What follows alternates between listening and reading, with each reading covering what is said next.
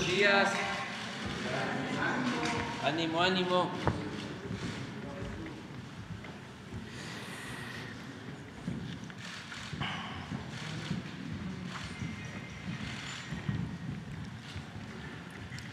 Bueno, pues eh, iniciamos la semana con un informe que vamos a presentar sobre el avance del tren Maya. Quedamos que vamos a hacer este informe por tramo. El lunes pasado fue el tramo 1, ahora corresponde el tramo 2, que va a Descárcega, Campeche hasta Calquiní, los límites con Yucatán. Eh, también, como lo hacemos los lunes, eh, vamos a, a informar sobre quién es quién en los precios. Eh, Ricardo Sheffield va a tomar la palabra primero y luego lo del tren Maya. Eh, yo quiero nada más expresar mis condolencias a los familiares de los oficiales del ejército, de las Fuerzas Armadas, que perdió la vida en una emboscada en Michoacán. Es el coronel de infantería Héctor Miguel Vargas Carrillo, que murió en el cumplimiento de su deber, y el capitán segundo de infantería Rigoberto Hernández Mora, que está herido se encuentra en el Hospital Central Militar. A sus familiares, a sus amigos, a sus eh, compañeros militares, nuestro pesar. Eh, pues vamos a, iniciar la semana. Eh, y le dejamos la palabra a Ricardo. Se me estaba pasando comentar que nos acompaña la gobernadora de Campeche, Raida Sanzores, que también va a participar porque es uno de los tramos que eh, atraviesa Campeche. Campeche eh, se beneficia con el tren Maya porque eh, tiene un tramo de Tabasco a Campeche, en específico de el triunfo, Balancán, Tabasco, a Escárcega, pasando por Candelaria y ese es el tramo uno que le corresponde. Debió estar con nosotros el lunes pasado, pero como es el tramo más pequeño, se acordó que eh, nos acompañara el día de hoy, porque es el tramo más, este, más largo eh, de Escárcega a Calquiní y luego también en el tramo por la selva, por Espujil, por Calakmul, a Descarce, también es Campeche. Estamos hablando de más de 500 kilómetros, solo Campeche, de tren Maya. Y nos da mucho gusto que esté aquí. Gracias la gobernadora Laida. Empezamos entonces con Ricardo. Buenos días, señor presidente. Muy buenos días a todas y a todos ustedes. ¿Quién es quién en el precio de los combustibles? Tenemos que con corte el 19 de enero la mezcla mexicana de petróleo estuvo a 69 dólares con 88 centavos de dólar el barril.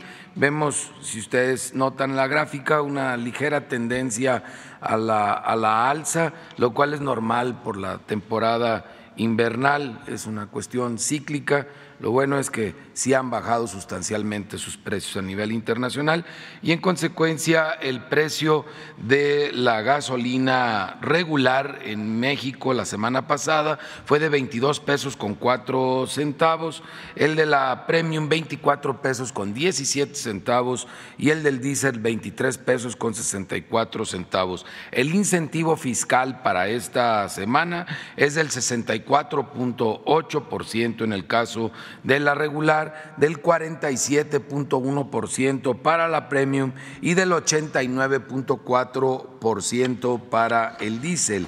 ¿Cuáles fueron las tres marcas más careras la semana pasada en gasolina? Diesel y Premium fue Arco, Chevron y Acron.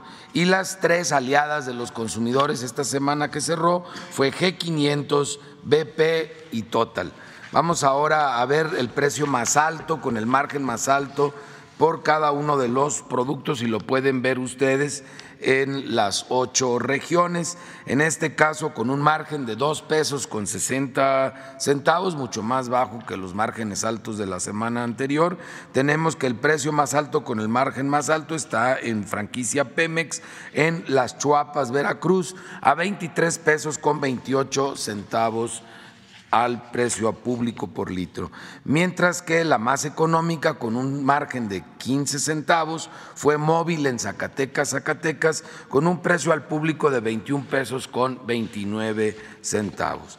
Para la premium, la más alta fue de una gasolinera de móvil en Monclova, Coahuila, un precio al público de 25 pesos con 89 centavos, un margen de 3 pesos con 40 centavos contra 15 centavos de margen que tiene franquicia Pemex en Boca del Río Veracruz, un precio al público mucho más bajo en consecuencia, 21 pesos con 97 centavos. Y en el diésel, el precio más alto, con el margen más alto, fue de Pemex en Cancún, Quintana Roo 25 pesos con 8 centavos, es esta gasolinera con un margen de 3 pesos 14 centavos, mientras que el más económico fue en, de la cadena Tesoro en La Paz, Baja California Sur, 23 pesos con 69 centavos por litro de diésel, un margen de 23 centavos recibimos a través de la app de litro por litro 199 denuncias o quejas y las atendimos a través de 271 visitas o verificaciones. Tuvimos una gasolinera que no se dejó verificar y así hizo acreedor a una multa de más de 800 mil pesos. Esto es en Silao, Guanajuato, servicio lateral por algún motivo habrá impedido que hiciéramos la verificación conforme corresponde a la ley. Y también dos gasolineras que no dejaron colocar los sellos porque tienen irregularidades, una en Salamanca, Guanajuato, en Hidalgo 1919, allá mis paisanos guanajuatenses, y en Tarímbaro, Michoacán, en Franco Gaona 315. Estas dos gasolineras no permitieron la colocación de sellos. Vamos ahora a ver cuál es la más cara y la más barata como un referente una manera de comparar que nuestro proveedor esté en los altos, en los bajos o en la media de estos precios. Para la gasolina regular, sin tomar en cuenta el margen, la más barata fue en Saltillo, Coahuila, Cargogas, 17 pesos con 39 centavos, muy económica, y 18 pesos con 39 centavos de las Philips 66 en Querétaro, Querétaro, mientras que las más caras para la regular fue 24 pesos con 22 centavos en Chilpancingo, Guerrero, y ahí mismo en Chilpancingo eh, Petro 24 pesos con 20 centavos. A él le andan cargando las pulgas a Chilpancingo. Habrá que revisar más a detalle qué está pasando ahí. En la Premium, la más barata, 21 pesos con 73 centavos de franquicia Pemex en Veracruz, Veracruz y 21.97 también de Pemex en Boca del Río, Veracruz. Las más caras, 26 pesos con 84 centavos para variar de Shell en el Estado de México, en Atizapan, y 26 pesos con 56 centavos de franquicia Pemex en Telmeme, Morelos, Oaxaca. Y para el diésel, la más económica, 22 pesos con 79 centavos de BP en Coatzacoalcos, Veracruz, y 22 pesos 79 centavos de franquicia Pemex en Veracruz, Veracruz, la más cara, 26 pesos con 50 centavos también de franquicia Pemex en Gilotlán, Jalisco, y 26 pesos con 19 centavos, gas 57 en Monclova, Coahuila. Seguimos también revisando los servicios sanitarios en las gasolineras para que de preferencia no los cobren y sobre todo que los tengan en buen estado y limpios. Vamos a ver ahora el gas LP. En gas LP, si hacemos un corte el 18 de enero y convertimos a kilos y a pesos el precio internacional del gas, tenemos que estuvo a 22 pesos con 49 centavos, mientras que el promedio la semana pasada en todo México para cilindros de gas fue de 19 pesos con 72 centavos por kilo. Ese mismo día 12 pesos con 16 centavos por litro para, los eh, tanques estacionarios, 10 pesos con 65 centavos el promedio de las 220 regiones en que se divide el país. Seguimos encontrando proveedores aliados de los consumidores en el gas LP. Tenemos casos por abajo del precio máximo de su región en el Estado de México, en Jalisco, en Veracruz, en Puebla y en Nuevo León. Un ejemplo, gas premium de San Simón de Guerrero, Estado de México lo tiene a precio al público a 10 pesos con 14 centavos el litro, cuando el precio máximo es de 11 pesos con 9 centavos, casi un peso abajo, aliados de los consumidores, estos en el caso del gas LP. Y tenemos también ejemplos para cilindros de gas, de donde hay quien da por abajo del precio máximo en Jalisco, en el Estado de México, en Guanajuato y en Guerrero. Gas Butep en Zapotlanejo, Jalisco, lo tiene a 19 pesos con 91 centavos el kilo, cuando el precio máximo de la región es de 20 pesos con 70 centavos, prácticamente 80, pesos, 80 centavos abajo del precio máximo. Realizamos 807 visitas y o verificaciones. En esta ocasión encontramos todas las que visitamos respetando los precios máximos y sin ninguna falta grave. Vamos ahora a ver quiénes quieren los 24 productos de la canasta básica, de los 24 productos más consumidos por las familias mexicanas. Tenemos un muy ligero aumento en el caso de los precios de promedio alto y una baja también pequeña en el caso de los promedios de precios bajos y ya estaremos viendo la próxima semana los resultados del Índice Nacional de Precios al Consumidor de Bebidas y Alimentos aunque ya estamos empezando a ver cierta estabilidad en esos precios. Tenemos nosotros en la región zona centro, donde el precio más alto lo encontramos en Walmart de la Benito Juárez, aquí en la Ciudad de México, por los 24 productos 992 pesos con 30 centavos, mientras que esos mismos 24 productos los encontramos en Tlaxcala, Tlaxcala en 897 pesos con 90 centavos y 60 pesos más barato en la central de abastos de Iztapalapa, que el precio más alto aquí de la Ciudad de México, en 930 con 50 centavos. Vamos a la zona centro-norte, donde el precio más alto lo encontramos en Walmart, eh, en Guadalajara, Jalisco a 1.074 pesos con 30 centavos, mientras que el mismo Walmart tiene el precio más bajo en Morelia, Michoacán, a 904 pesos este mismo paquete. Ojalá Walmart lo pudiera dar igual en Guadalajara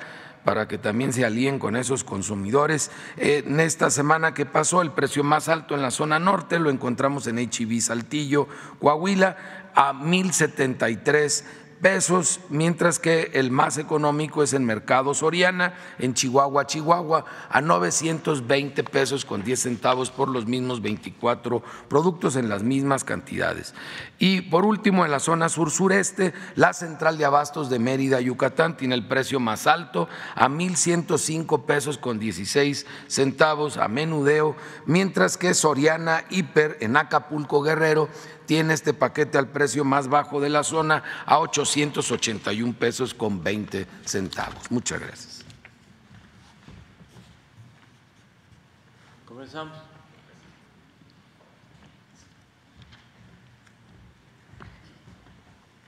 Muy buenos días, con su permiso, señor presidente. Corresponde hoy informar de manera integral sobre el tramo 2 del tren Maya. El tramo 2 se encuentra enteramente dentro del estado de Campeche, se extiende por 234 kilómetros de Escárcega a Calquiní y pasan por seis municipios y 31 localidades. Cuenta con dos estaciones que son Esná y Campeche y con tres paraderos, Carrillo Puerto, Tenabo y Eselchacán. Para resguardo de los trenes se construye una cochera en Campeche, así como una base de mantenimiento en Esná que permitirá mantener en buen estado la vía. El tramo 2 se realizan 783 obras de complementarias, que son 10 viaductos, 149 pasos vehiculares, peatonales y de fauna, 447 obras de drenaje transversal y 177 obras inducidas. En el suministro de insumos avanza sin contratiempos se requieren para el tramo 2 un total de 572.790 toneladas de balasto, 464.315 piezas de durmientes y 29.392 toneladas de riel. Dentro del tramo 2 se construyen 18 kilómetros de libramiento ferroviario, Campeche, el libramiento de Campeche, que en específico incluye cinco viaductos, 42 pasos vehiculares, peatonales y de fauna, así como 34 obras inducidas. En el libramiento se ubica la estación de Campeche que permitirá el acceso de la histórica capital del Estado. En cuanto a empleos, la obra del tren Maya en el tramo 2 genera actualmente más de 42 mil fuentes de trabajo, sobre todo mano de obra local. Además, en cumplimiento a sus instrucciones, señor presidente, de que el tren Maya beneficie a las localidades de la ruta ferroviaria. En el tramo 2 se aplica el Plan Integral de Desarrollo con 50 viviendas y 147 obras sociales en, sus comunidades. En estas obras adicionales, los programas para el bienestar que ya se aplican en la región, el patrimonio cultural es protegido y conservado, por lo que en el tramo 2, el programa de mejoramiento de zonas arqueológicas Promesa se aplica en los sitios de Esna y Escalunquín. En estas dos zonas arqueológicas se construyen centros de atención a visitantes para una mejor recepción de los turistas. Los hoteles Tren Maya enriquecerán las experiencias de viaje en el tren y ofrecerán estancias únicas en el mundo por su cercanía a las zonas arqueológicas. En el tramo 2 está programado uno de estos hoteles justo en la zona de Esna. Desde luego, todo se lleva a cabo con responsabilidad ambiental, por lo que en el tramo 2 se, se aplica la reforestación de Campeche con 50 millones de árboles y un importante trabajo de áreas destinadas a la conservación. Finalmente, recordar que en la ciudad, en Ciudad Sagún, Hidalgo, avanza la fabricación de los 42 trenes que sumarán 219 vagones. El primer tren se entrega en julio de este año. Señor presidente, en el tramo 2, al igual que en toda la obra, se han intensificado los trabajos en turnos incluso por la noche, se mantiene una amplia coordinación con todas las instancias y se cuenta con el apoyo del pueblo. Es cuanto, presidente.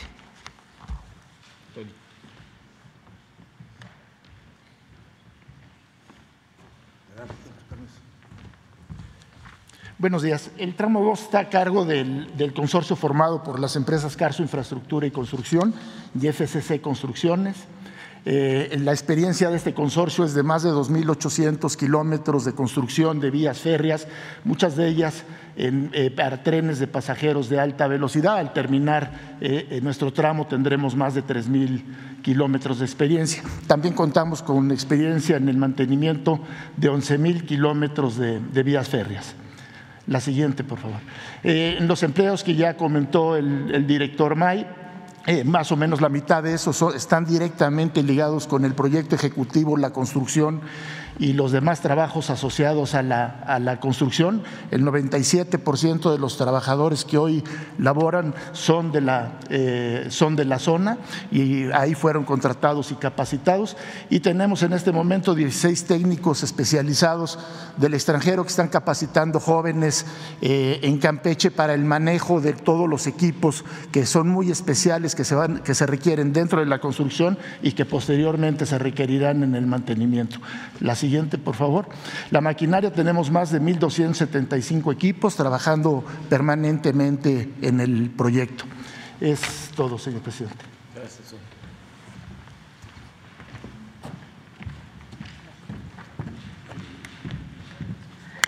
Muy buenos días a todos. Para el tramo 2 y para el tren Maya se están construyendo 219 coches en Ciudad Sagún Hidalgo. Estos coches tienen un 72% de contenido nacional. Hemos desarrollado al día de hoy más de 30 proveedores y seguimos trabajando para fortalecer la, cadena de suministro ferroviario en México, que hasta el día de hoy era muy incipiente.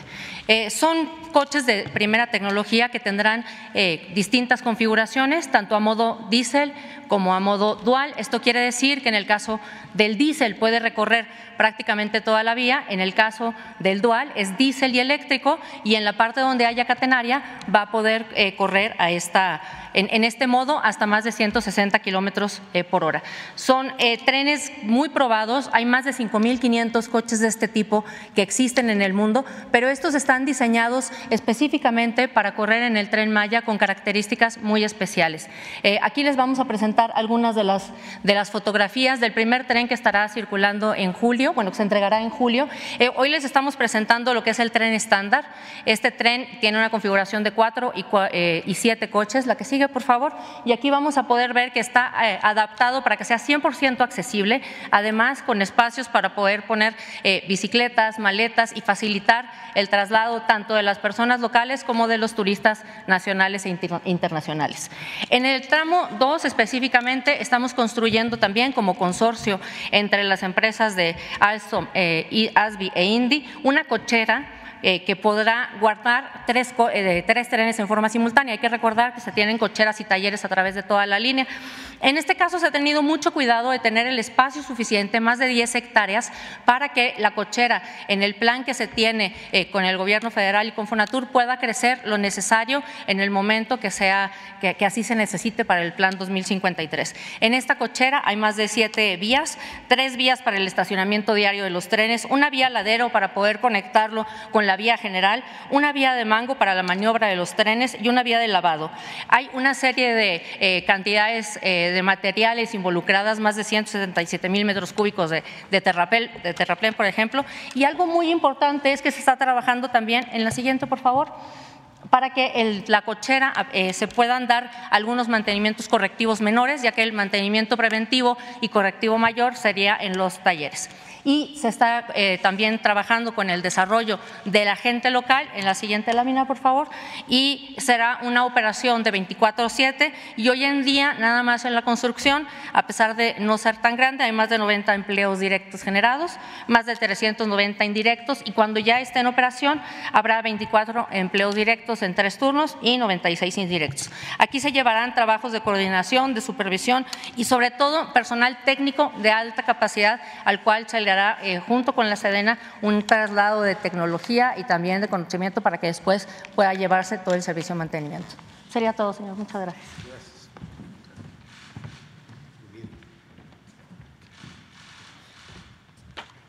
Muy buenos días, presidente, gobernadora, compañeras y compañeros del gabinete, eh, compañeros de los medios.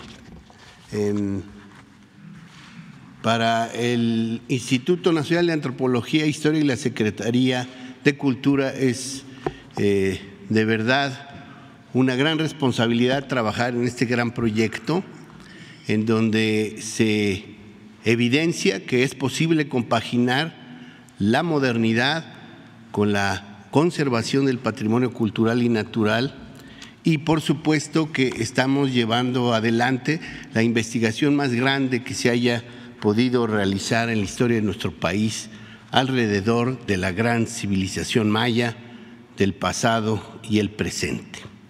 En el tramo 2 que corre de Escárcega a Calquiní ya hemos concluido en su totalidad los trabajos de prospección y excavación arqueológica. Ya recuperamos el material que se describe en la lámina, tanto de elementos y estructuras inmuebles como de bienes muebles, simplemente por lo que hace a tiestos de cerámica, eh, eh, rebasamos la cifra de 237.266. Ya solo nos queda el trabajo de ordenamiento, clasificación, restauración y análisis de este impresionante material arqueológico, eh, parte de lo cual se va a copiar en la ciudad de Campeche, gobernadora, precisamente en el baluarte de San Pedro que se está habilitando para el cuidado y análisis de los materiales. La que sigue. Aquí presentamos algunos hallazgos interesantes, por ejemplo, esta estructura mutilada que representa una anciana que se encontró en el edificio Nohochna de Zna, este elemento arquitectónico con glifos que se encontró en la zona de Kansakbe, este rostro esculpido en Pokbok y una gran cantidad de vasijas y platos polícromos, algunos de los cuales con escritura maya, que nos dan mucha información sobre la vida y la ritualidad de los pueblos mayas. La que sigue. Eh, una de las zonas que están incluidas en el programa de mejoramiento arqueológico es ESNA. En esta zona ya tenemos avances importantes en el trabajo arqueológico y tenemos todavía algunas intervenciones pendientes sobre todo en lo que se refiere a la edificación del centro de atención a visitantes y la nueva unidad de servicios que sea mucho más funcional y adecuada para recibir un mayor número de visitantes. A ETSNA vamos a poder acceder eh, bajando en la estación del mismo nombre, ETSNA. Y luego tenemos Xcalumquín, eh, zona arqueológica hasta hoy poco conocida, a la que vamos a poder acceder eh, a través de la estación Calquiní. En esta zona ya tenemos eh, los diagnósticos y los proyectos elaborados, hemos avanzado mucho en la limpieza de las áreas, estamos ahora por iniciar los trabajos arqueológicos de excavación y adecuación de nuevas áreas de visita y finalmente hemos definido el lugar en donde va a estar el centro de atención a visitantes para que lo empecemos a construir a más tardar a inicios de febrero. ¿Es cuánto?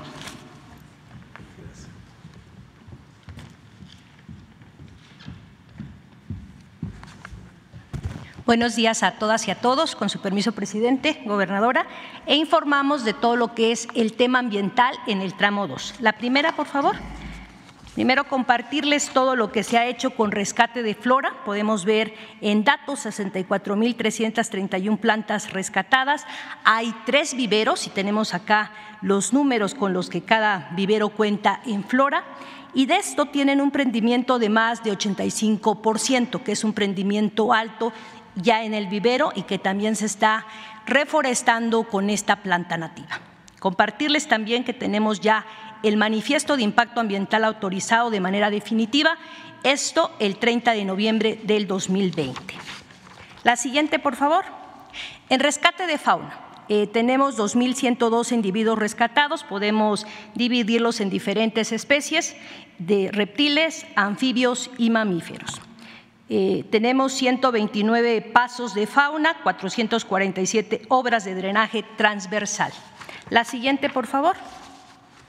Tenemos en el caso de la Reserva de la Biosfera Los Petenes, que se encuentra cercana a este tramo, una inversión social de más de 7 millones de pesos para trabajar diferentes propuestas y proyectos comunitarios en los ejidos donde se encuentra esta reserva. La siguiente, por favor. Haciendo una sumatoria de lo que se capta en lo que es dióxido de carbono en adaptación y mitigación de cambio climático, lo desglosamos en los diferentes programas que coayudan desde lo que es la base eh, de la naturaleza. Sembrando vida, áreas naturales protegidas, eh, futuras ADBC que se están construyendo directamente con los ejidos y las comunidades y también ya las áreas destinadas voluntariamente a la conservación que están. Esto nos da una sumatoria del 2019 al 2030 de una mitigación de 4.36 millones de toneladas de dióxido de carbono. Esta medición la hace el INEC, el Instituto Nacional de Ecología y Cambio Climático. La siguiente, por favor. Podemos también observar acá un corredor biológico del tren donde sumamos de 31 ejidos, 19 ejidos están trabajando lo que es la conservación directa, donde hace una sumatoria de 44.294 hectáreas. Eh, por último, cerramos con un video. ¿Es cuánto?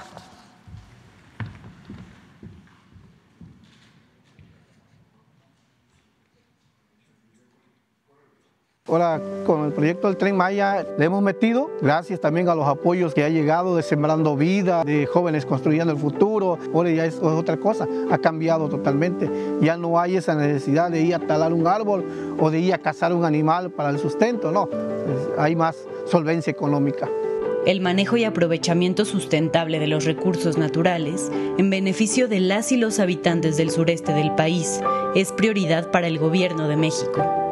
A lo largo del tren Maya se trabaja de la mano de las comunidades para la ampliación y conservación de corredores biológicos.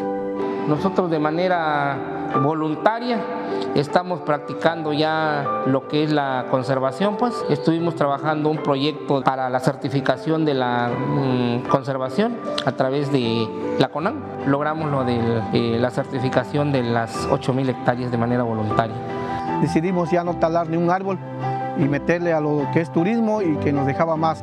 Pues con Sembrando Vida nos, nos, nos, está yendo bien, porque casi, casi nos está dando un salario casi diario. Y ya de eso, pues ya tenemos seguro la mercancía, porque tenemos el maíz, tenemos el frijol y tenemos, por decir algo ahí sembrado, chayote, calabacitas, lo que sea. Y aparte estamos sembrando árboles este, forestales, árboles cítricos para más adelante, cuando acabe este programa, pues ya tenemos limones, naranjas, ¿ah? para ayudarnos. Los ejidos cuentan con capacitaciones y acompañamiento técnico para el impulso de las actividades productivas sostenibles y de conservación. Yo de mi parte, este ahorita tiene un, un gran beneficio y todavía no se ha concluido. Cuando se concluya yo creo que nos va a ir muy bien porque aquí este, este ejido no había trabajo. ¿ah? Y esa era la, la, gran necesidad que la gente tenía que cortar árboles, árboles para andar vendiendo. Es un apoyo realmente para el campesino. Ese sí es apoyo. Porque ¿quién te da dinero? Porque tú, tú siembres y cosechas tú mismo y te estén pagando. Se le agradece mucho al presidente de la República. Nosotros este, vamos adelante. Nada para atrás todo el tiempo. Para adelante. Secretaría de Medio Ambiente y Recursos Naturales.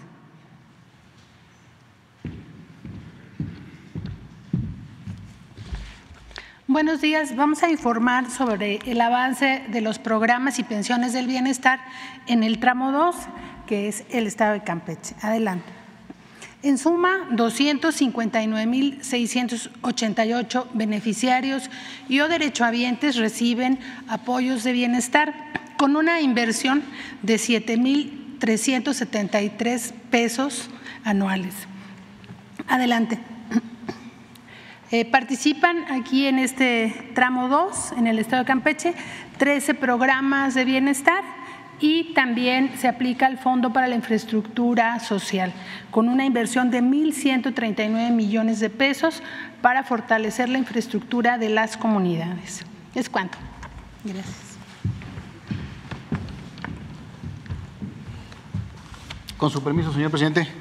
Buenos días. Como parte de las obras que ejecuta la Secretaría de la Defensa Nacional a través de la Dirección General de Ingenieros se encuentra el Hotel Tren Maya en Etzna. La zona arqueológica de Etzna tiene una, un área de 2.500 hectáreas y se encuentra localizada aproximadamente a 50 kilómetros de la capital del estado. Eh, eh, Como parte de los trabajos se va a construir un centro de atención a visitantes y justo a un lado de este centro de atención se va a construir el hotel que se localizará más o menos a un kilómetro de distancia de la zona arqueológica. Eh, el hotel se construye en una superficie de 12.5 hectáreas, eh, ya está en construcción y se tiene su, programada su, terminación para el 30 de noviembre del presente año.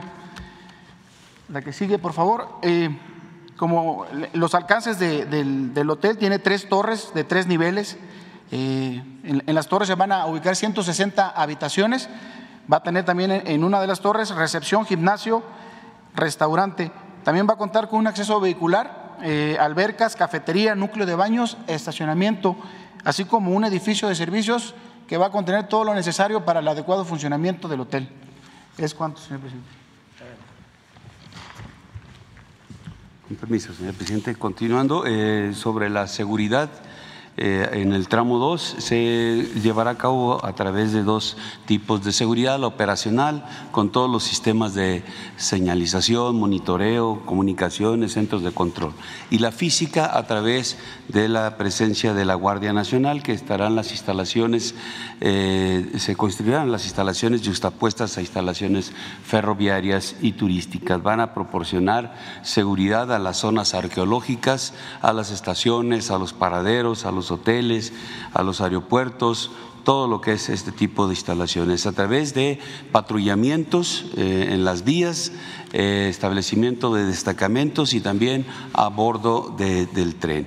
En este tramo 2 estarán eh, desplegados 375 elementos de la Guardia Nacional para proporcionar esta seguridad, apoyados con los helicópteros Augusta que estarán en el área y también a través de drones para garantizar la seguridad a los eh, usuarios de este sistema. Gracias.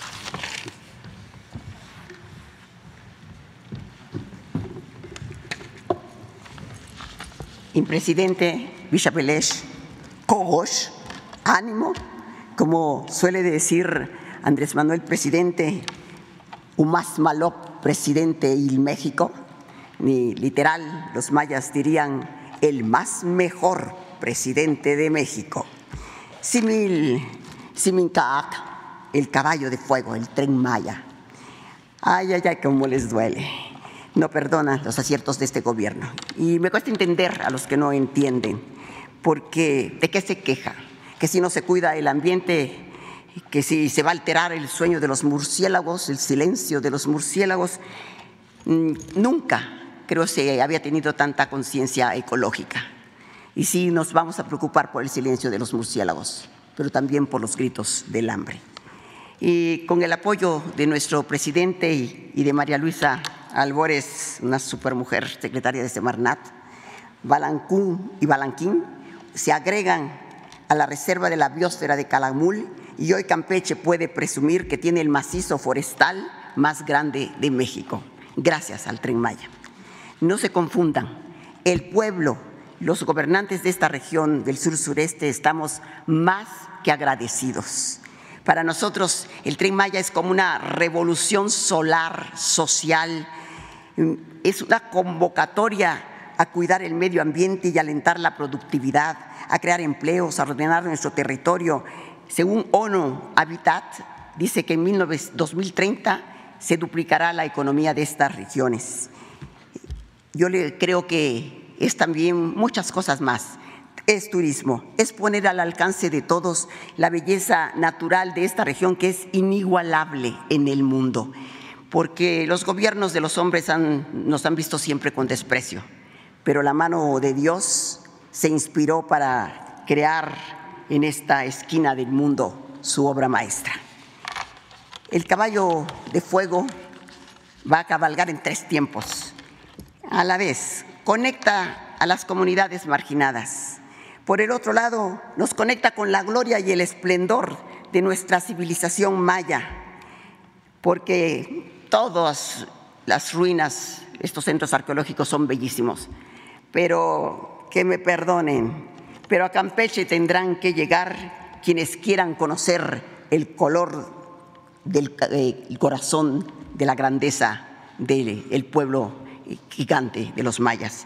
Ahí se hizo su capital, su centro, como dice siempre Andrés Manuel, es el Nueva York del mundo maya. ¿Y por qué lo decidieron convertir? Tenían razones. Y ah, hoy se está ya trabajando enfrente en Guatemala, en, la, en Danta, en el Mirador.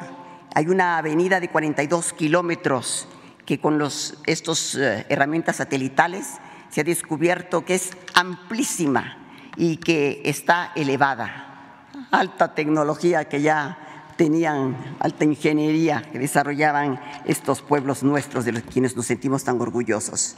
Ahí está Richard Hansen. Nuestros respetos para este señor que, trabaja en Guatemala. Y creo también que nos conecta con el futuro. Es palanca de desarrollo, es justicia. Campeche tiene heridas frescas, pero el tren Maya nos vino a reconciliar de nuevo con la esperanza. En las juntas de evaluación que asiste nuestro presidente cada 15 días, he entendido la dimensión de este proyecto. Es titánico. Mm, el tren del sureste se hizo en 16 años, el tramo de Coatzacoalcos a Campeche, 500 kilómetros, 16 años. Y hoy se pretende hacer esta obra gigantesca en cuatro años. Me siento conmovida del arrojo y de la fortaleza de nuestro presidente. Lo tengo que decir, digo, esto ni en mis sueños. Me siento además muy orgullosa de que esta pasión de un hombre haya podido transformar el horizonte, mover el horizonte de la región del sur sureste. Chen Yetel dirían los mayas, es una obra colosal que solo la fuerza, la voluntad y la pasión de un hombre harán posible lograr. El siglo XXI estará marcado siempre por el siglo del tren Maya. Y gracias, Andrés Manuel López Obrador, hombre noble, hijo del maíz, hijo del sureste. Gracias porque estás dando la más grandiosa obra histórica a mi patria chica. Dios titech, nakenten, súbete al tren. Gracias.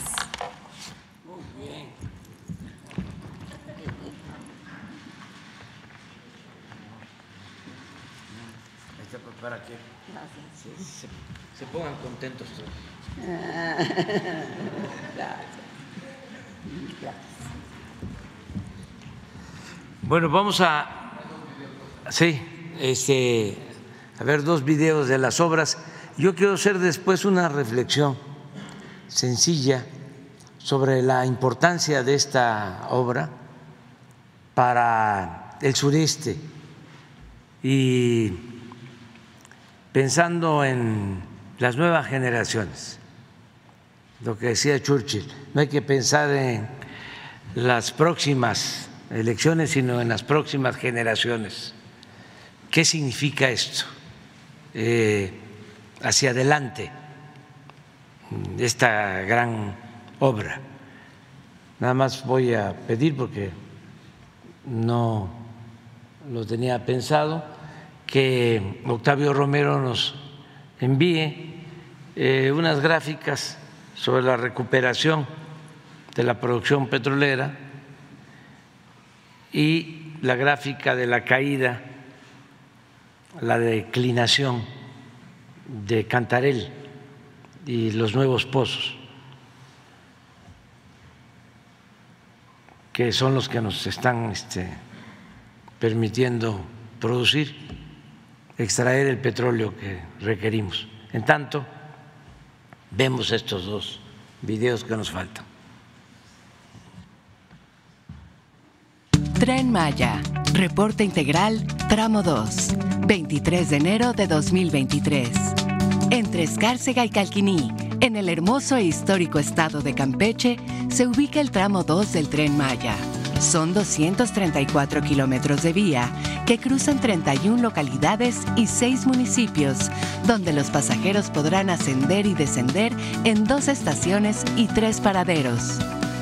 La estación Etzna y la estación Campeche.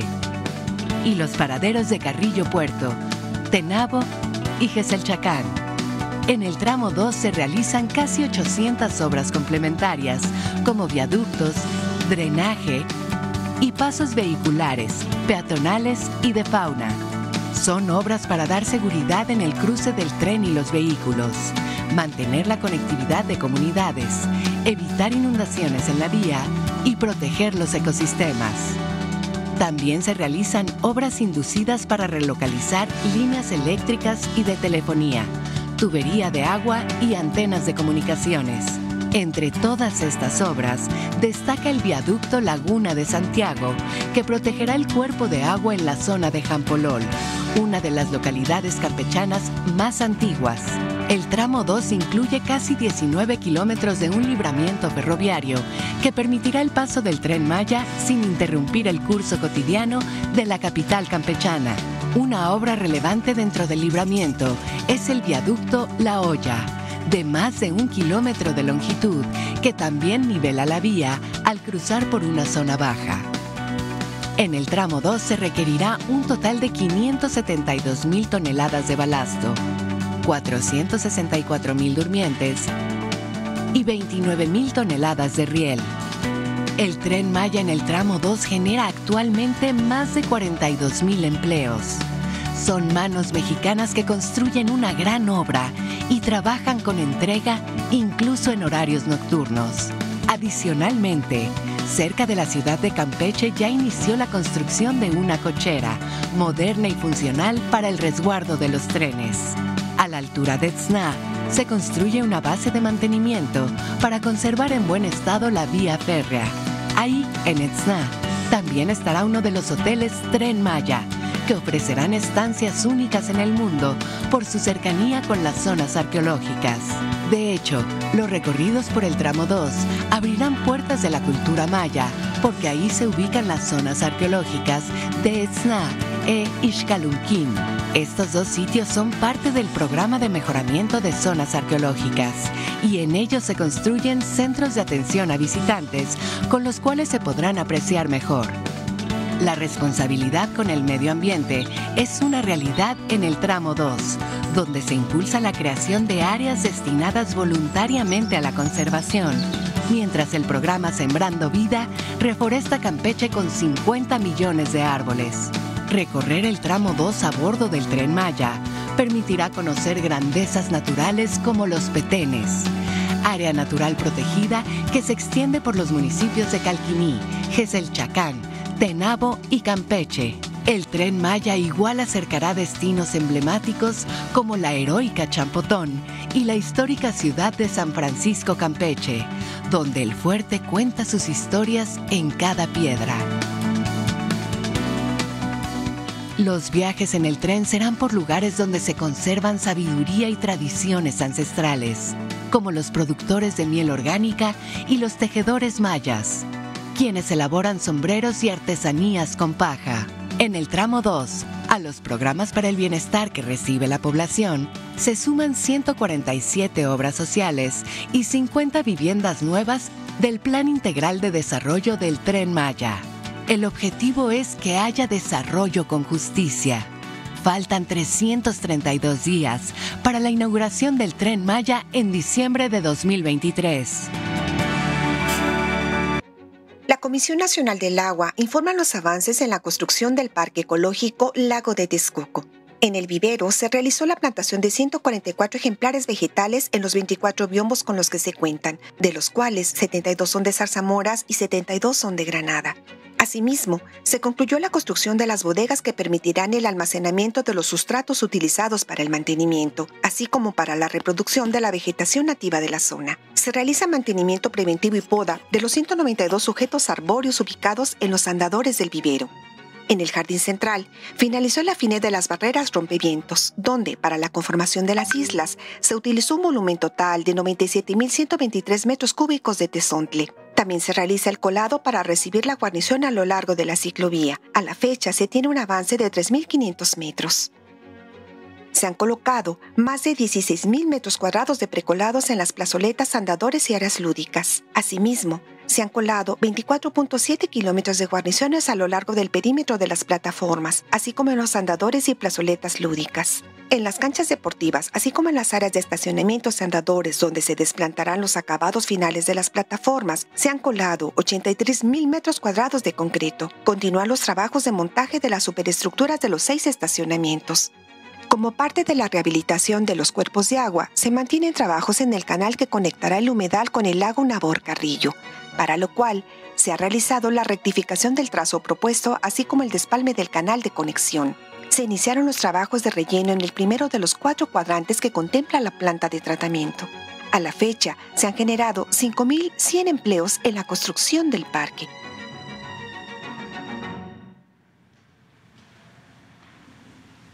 ¿Ya? Adelante. Bueno, pues, ¿ya tienen eso o esperamos? Sí. Sí. Bueno, esperamos. Vamos. Dos, tres. Faltan tres mujeres. Eh, mujeres, la compañera, la compañera y la compañera. Tres y tres. Vamos. Buen día, señor presidente. Buenos días a todos. Este, Urbano Barrera, de Contralínea.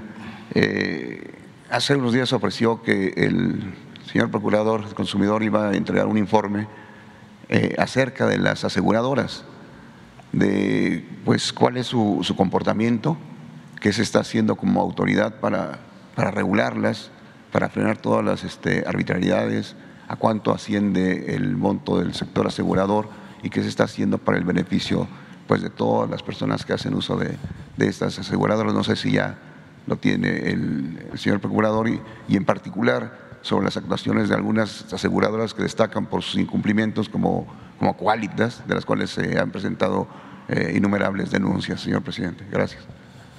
Pues de una vez, este, informa. Gracias. Este, si me presentan lo, las gráficas, por favor. Sí, tenemos el, el reporte enfocado a seguros para automóviles y primero habría que comentar que hay 32 empresas que venden seguros para automóviles en nuestro país, pero de esas 32 son cinco las que, las que destacan. Es Qualitas, que tiene prácticamente la cuarta parte de eh, los seguros para autos. Por tanto, pues va a tener por lo menos la cuarta parte de las quejas y, no es el caso, ya veremos. Eh, Grupo Nacional Provincial, que tiene 13% del mercado, CHUP, que tiene 11.8%, AXA Seguros 9% y Seguros Bancomer tiene 7.5%.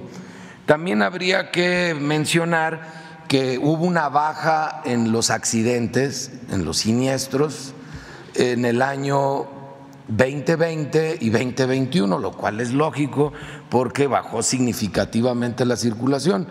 Aquí mismo en la Ciudad de México este, podrías ir caminando en el 2020 en medio de la calle, casi no pasaban coches.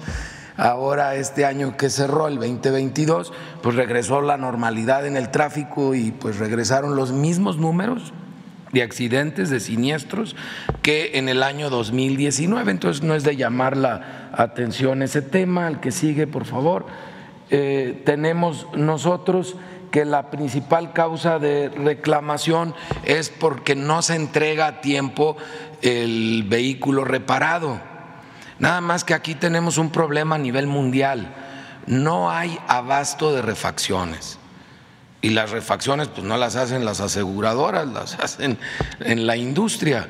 Y también la reposición de un vehículo cuando hay pérdida total, pues cualquiera que ha intentado el año pasado o este año comprar un vehículo nuevo se da cuenta que ya no hay entregas inmediatas, que si bien te va te lo entregan en dos meses, pero que el promedio de entrega de vehículos nuevos anda arriba de los cinco meses y arriba a veces de los seis meses las refracciones de algunas marcas. Entonces esto ha generado un efecto en cadena aumentan otra vez o vuelven a la normalidad los accidentes y no hay el mismo abasto de refacciones y de vehículos nuevos como lo había en el 2019.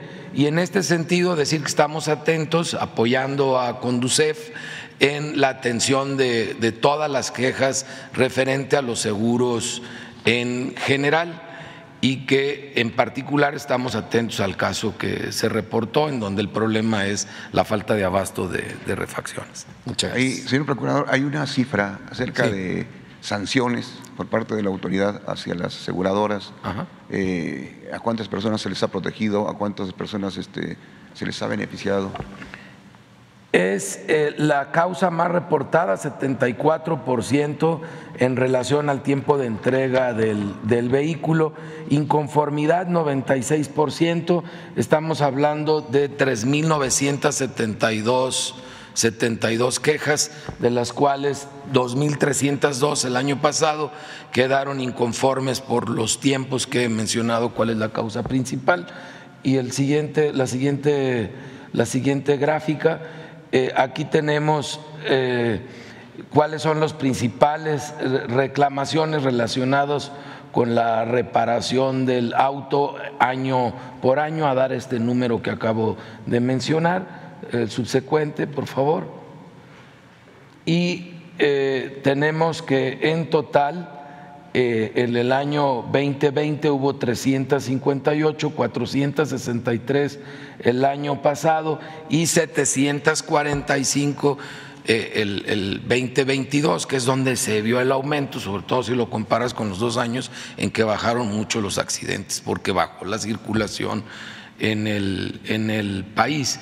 No hay hasta ahora, en los análisis que se han hecho en la Comisión Nacional Bancaria de Valores y en la Conducef, eh, ningún indicador que nos muestre mayor irregularidad de la que ya se presentaba en el 2019, o sea, cómo funcionaba el mercado antes de la pandemia. O sea que sí está eh, funcionando bien la regulación y la supervisión hacia las aseguradoras por parte de, la autoridad federal. Sí, lo que no está funcionando es el abasto de refacciones. Ok, está bien. Gracias. Gracias. Adelante.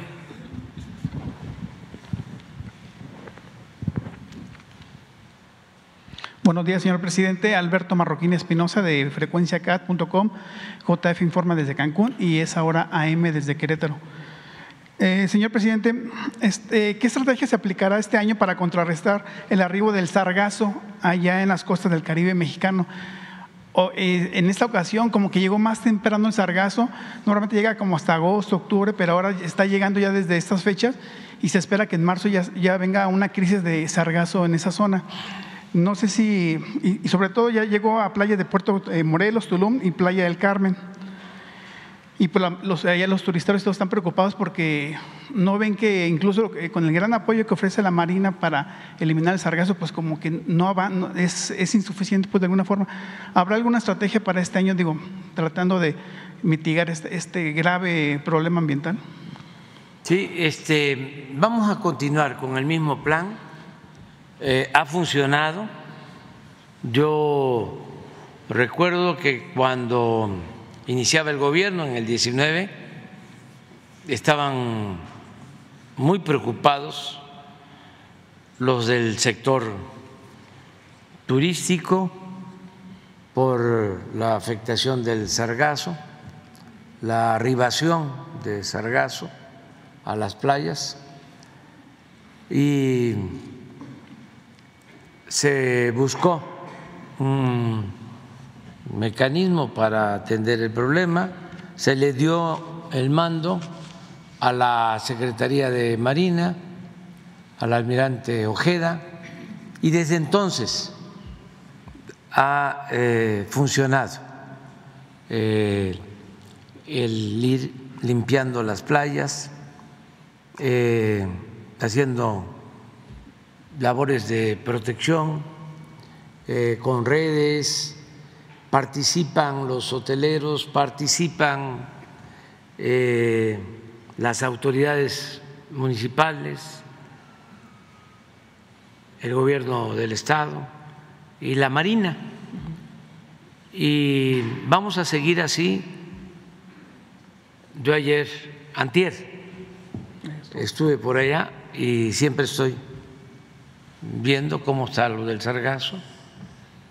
La verdad es que donde sobrevolé, que fue eh, Tulum, no había este sargazo, o sea, sí, pero muy poco.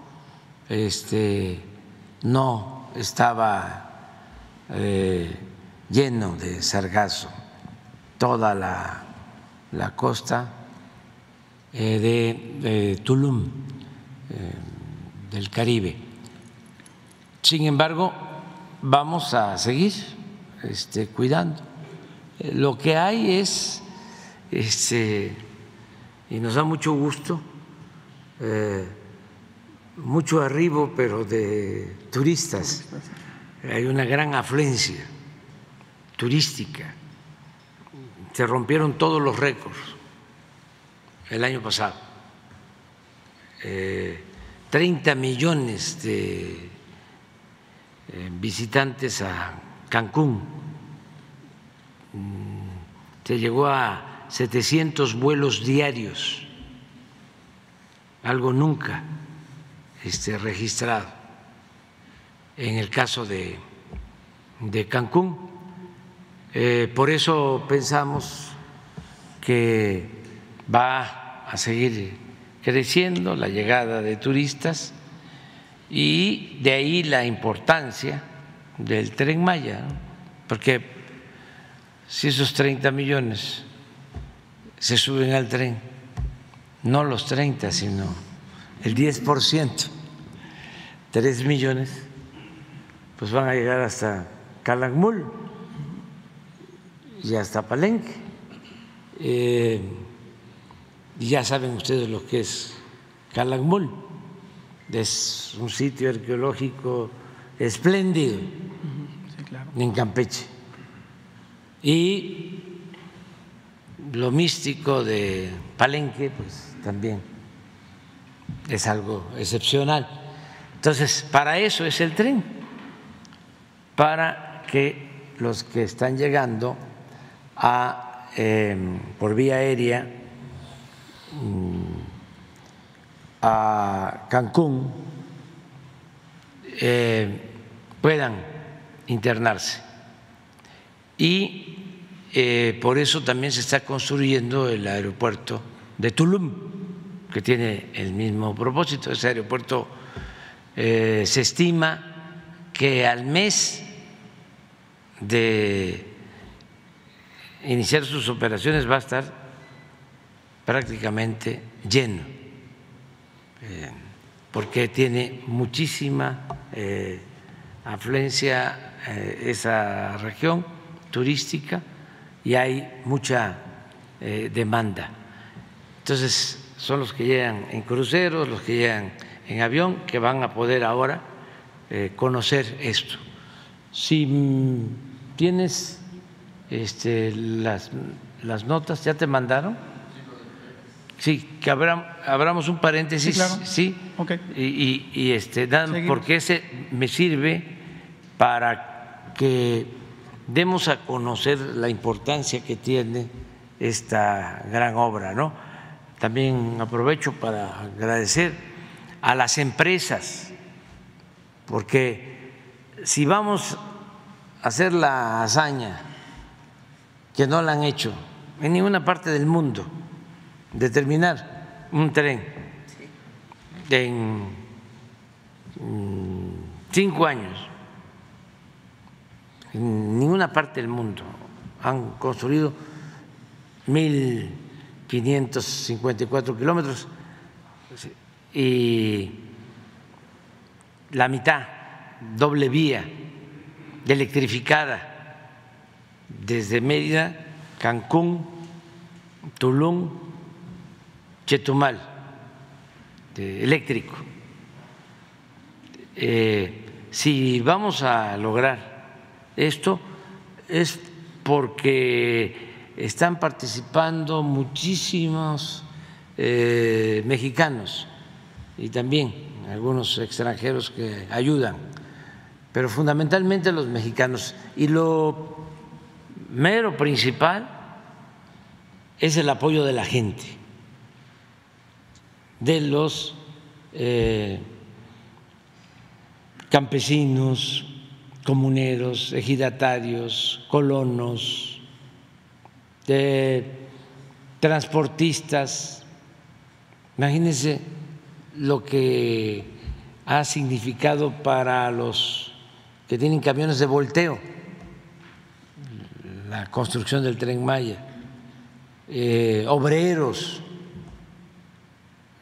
ellos han sido fundamentales, los arqueólogos, los auténticos ambientalistas, las empresas. Por ejemplo, ese tramo está a cargo de Carson, que está cumpliendo. Y aquí está Antonio, que es el director de Carso, nos está informando y el tramo este va a estar terminado en diciembre. Así es, Antonio. Y tiene instrucciones eh, precisas, este, directas. Eh, en muy buenos términos, no este, amenazantes, del ingeniero Carlos Slim, que a él le pedimos eh, apoyo. Son empresas mexicanas que nos están ayudando con este propósito. O sea, es eh, el esfuerzo, la participación de todas y de todos, autoridades municipales, comisariados ejidales, delegados municipales, eh, ya hablé, presidentes municipales, gobernadores, la gobernadora, ahí todos, Alstom, imagínense lo que es hacer los trenes en un tiempo también limitado, hacerlos aquí en Ciudad Sagún para que haya trabajo en nuestro país. Eh, es una empresa francesa eh, y canadiense que está eh, trabajando, nos están ayudando desde Francia.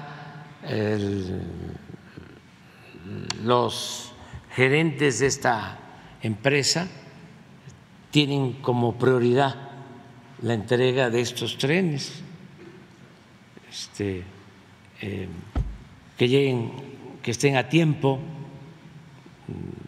Y son muchas obras adicionales, no es solo eh, la vía que ya implica bastante Imagínense hacer un terraplén de 1.554 kilómetros, pero además del terraplén, este, hacer todas las obras de drenaje, porque llueve mucho en la región y no se debe de inundar, y luego eh, la grava, y luego algo que es especial, el balasto, que solo hay en la región de los Tuxtla, Veracruz. Imagínense lo que significa llevar el balasto de eh, los Tuxtla, porque es una piedra dura como el acero que es la que se necesita para este tren que va a poder, como aquí se ha dicho, eh, desplazarse hasta eh, más de 160 kilómetros por hora. Entonces, de los bancos de Balasto, de los Tuxtla, eh, se lleva al puerto de Veracruz, del Balasto, y de ahí en barco hasta Progreso y ahora eh, estamos llevando también balasto desde acá, eh, lo que sobró del balasto de proyecto de Texcoco, también por tren de carga hasta Coatzacoalcos y de ahí hasta el sureste, donde está la obra. Entonces es todo, pero eh, son estaciones, son hoteles, eh, esto que mencionó Laida es importantísimo. Eh, María Luisa nos puede explicar, ¿te parece? aprovechando, este, de, qué dimensiones va a ser la reserva este, en Calakmul. Claro que sí. Bueno, vamos a preparar toda esa información para el tramo 7 también que le corresponde a Campeche, pero hoy vamos a compartirles un poco. Ahorita no traemos eh, eh, diapositivas, pero sí quisiera compartirles eh, numéricamente de qué estamos hablando. Balanquic y Balancuc son reservas estatales de Campeche. El planteamiento que se hizo al gobierno del estado y que la gobernadora Laida Sansores y su equipo determinó que empezáramos a trabajar y estamos trabajando en el estudio previo justificativo para saber flora, fauna de lo que compete en ese caso en estas dos reservas estatales. Estamos hablando de esto de más de 500 mil hectáreas. El planteamiento es que podamos sumar las 723 mil hectáreas de lo que es la reserva Calakmul, más las 500 mil que ya se tienen en el estado de Campeche, en Balanquic y Balancuc, pero también sumar las áreas destinadas voluntariamente a la conservación, que son núcleos directamente de los ejidos. En este sentido, tendríamos una sumatoria de un millón y medio de hectáreas. ¿Qué significa un millón y medio de hectáreas en una superficie terrestre? Significa que tendríamos la reserva más grande de México. Significa que tendríamos la segunda área natural protegida o reserva para conservación más grande después de las Amazonas. En este sentido, este es el planteamiento que se está trabajando, podremos informar con más tiempo, pero también es algo que está impulsando el presidente de México. Cuando se le presente esta propuesta, entonces ya estamos trabajando técnicamente para que se pueda tener esta declaratoria en julio de este año. Y ahora sí vamos este, a explicar, es de qué eh, se va a vivir en el futuro en el sureste, de qué eh, eh, se va a tener la posibilidad de que haya desarrollo para las nuevas generaciones. Bueno, pues de la cultura, de la naturaleza y del turismo. Ese es el planteamiento hacia adelante. Eh, ¿qué, ha pasado en el sureste? Eh, con la excepción de Cancún, eh, todo lo demás se mantuvo en el abandono hasta en la época de mayor eh, desarrollo de la actividad petrolera. Aún con el auge del petróleo en el sureste, eh, había abandono de los pueblos, de las comunidades, y era más el daño que el beneficio. Y el caso más claro es Campeche, porque ahí, en los años 70 del siglo pasado, se descubrió uno de los yacimientos petroleros más grandes del mundo, Cantarel,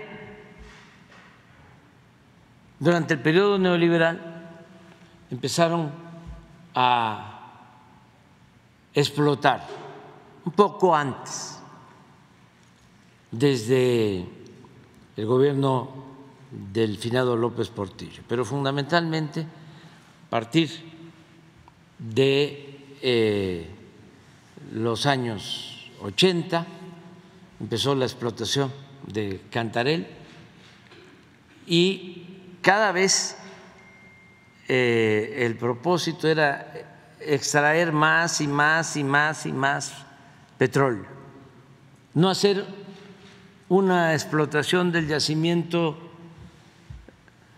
racional, cuidadosa, sino eh, se empezó a extraer de manera eh, este, intensa petróleo crudo y fueron perdiendo los pozos petroleros su presión natural. Entonces se decidió empezar a intervenir, así se le llama, esos pozos que ya no tenían capacidad porque habían perdido presión, que no es lo mismo correr que trotar. Si uno corre se cansa, este, no, no llega muy lejos. Si uno trota puede llegar y si uno caminando puede uno avanzar más. Este, es lo mismo. Eh, ah, abrieron las válvulas, vamos a sacar todo el petróleo. Entonces, ya cuando no se tenía presión suficiente, natural, se tomó la decisión, allá por los tiempos del presidente Cedillo, de inyectar nitrógeno a los pozos para sacar del crudo. Esto dio resultados unos años. Llegamos a tener tres millones cuatrocientos mil barriles diarios. Pero a partir de que llegamos a ese volumen de extracción, de producción, empezó a eh, declinar la producción petrolera, sobre todo Cantarel, porque se contaminaron pozos, eh, muchísima quema a la atmósfera de gas. Y Cantarel, a ver si lo tienes, empezó su declinación y de producir casi dos millones de barriles diarios. Bueno, son los campos maduros, pero no solo Cantarel. Ahora lo van a mandar, pero estos son los campos maduros. Esto, esta es la caída. Pero la de Cantarel es impresionante, porque de casi dos millones, acá, bajó ahora a cien mil barriles. De dos millones a alrededor de 100, 200 mil barriles. Ahora nos van a dar los datos. Esto va a ser muy difícil que nos los reconozcan nuestros adversarios. Pero si nosotros no hubiésemos empezado con exploraciones de campos nuevos, ahora estaríamos importando petróleo crudo o dependiendo más de las gasolinas de importación. Entonces, oportunamente invertimos en exploración y estos campos nuevos nos están significando 514 mil barriles diarios, que es lo que nos está compensando esta caída. Ahora, ¿por qué no pones la, la otra? Miren cómo veníamos. A ver si no la tienes para atrás. ¿No la tienes? Bueno, venía de, les hablaba de 3 millones 400 mil en el 2004, 14 años, aquí, aquí llegamos, un millón 823. O sea, del 2004 al, al 18, eh, casi eh, se perdió la mitad. Y era así. Todavía algo muy parecido a lo de la violencia, que iba hacia arriba y nos llevó, así recibimos, noviembre del 18, un millón setecientos dos, sí, la mitad de lo que se extraía en 2004. Todavía aquí bajó más, aquí ya subió muy poquito, pues se mantuvo, aquí ya 21, un millón setecientos treinta y seis, 22, un millón setecientos sesenta y cuatro, diciembre cerramos un millón setecientos noventa y ocho y estamos en promedio en enero mil ochocientos cincuenta, ya arriba de esto y vamos con los nuevos este, campos a salir adelante. Esto es lo que el país necesita para no importar. Esa es la cantidad. Y no queremos más, porque no queremos actuar de manera irresponsable como lo hicieron, porque este, este es un recurso no renovable y además es la herencia para las nuevas generaciones. Lo único que nosotros queremos es esta producción. Esto no incluye a los particulares. Acuérdense ustedes de que se entregaron 110 contratos con la llamada reforma energética y que con eso íbamos a producir 200 perdón, dos millones de barriles diarios porque ya llegaba la inversión este, a raudales y nada de eso. Aparte de esto tenemos 60 mil barriles, que son los contratos. Eso es lo único que ha dado la llamada reforma energética. Y aún así respetamos los contratos. No hemos cancelado ninguno. 110 contratos. ¿Por qué? en vez de invertir para extraer petróleo, se dedicaron a la especulación financiera. Este, bueno, entonces, esto es lo que requerimos porque ahora este crudo es el que vamos a utilizar en nuestras refinerías para no comprar la gasolina y ser autosuficientes. Por ejemplo, de este millón 850 mil, pues 340 mil van a la refinería de Dos Bocas y queremos que un millón doscientos a las seis refinerías que estamos rehabilitando, más la producción de la refinería de Deer Park, ya con eso vamos a tener para producir nuestras gasolinas y, producir el diésel y no depender del extranjero, ser autosuficientes en producción de combustibles. Bueno, a ver. Esto es exactamente. Esto es privado. Digo, esto es, esto es Pemex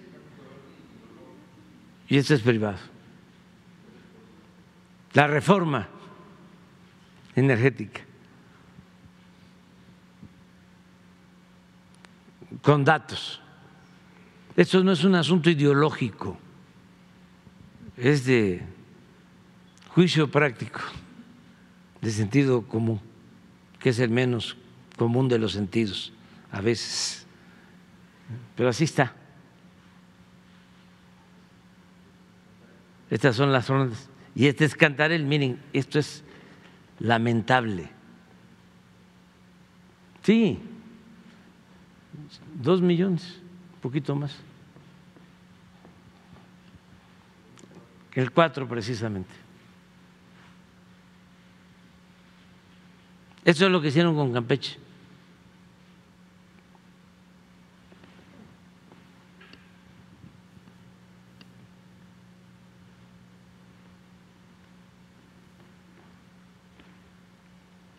menos de 200 por aquí.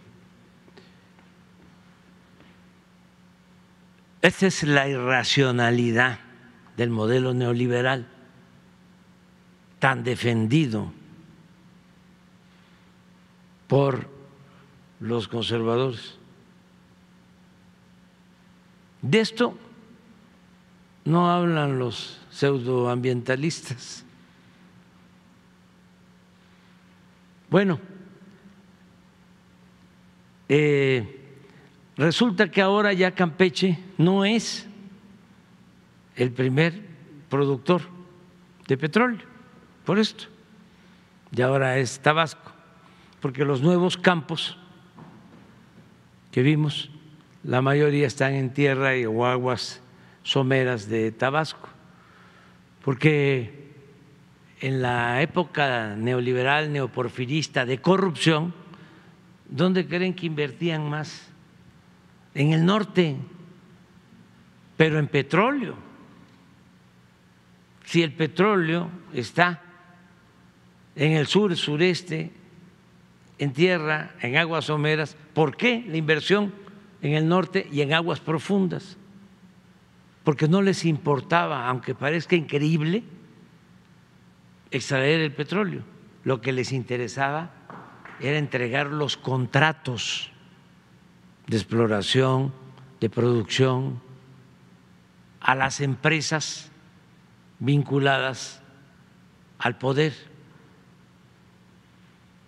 Ahora, pues es distinto, sí se puede extraer petróleo en Chicontepec, o en aguas profundas, nada más que los costos de extracción por barril son de 20, 25, 30 dólares.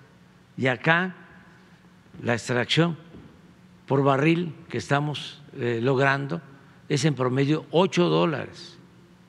Entonces, si el petróleo está en 68, la mezcla, y eh, nos cuesta 8 o 10 dólares extraerlo, pues tenemos utilidades. Por eso es que no aumenta el precio de las gasolinas, por eso es que no aumenta el precio de eh, el diésel y de otros combustibles.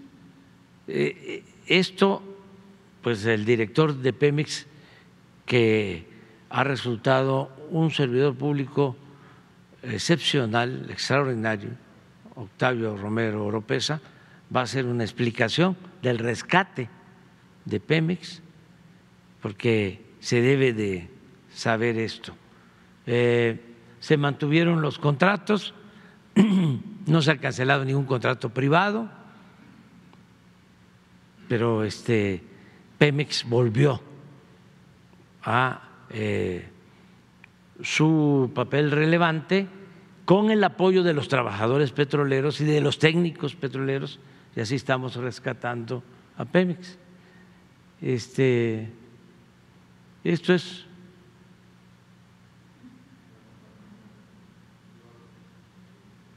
Sí, sí, esto es lo nuevo, ¿no? Esto es, desde que entramos, miren la producción de Pemex y esta es la producción de los privados. No quiere decir que todas las empresas privadas son irresponsables, que no funciona el sector privado. No, no, no, no, no, no. Este, hay empresas privadas muy responsables, exitosas, que eh, saben de ganancias o que buscan ganancias razonables. Ahí está todo.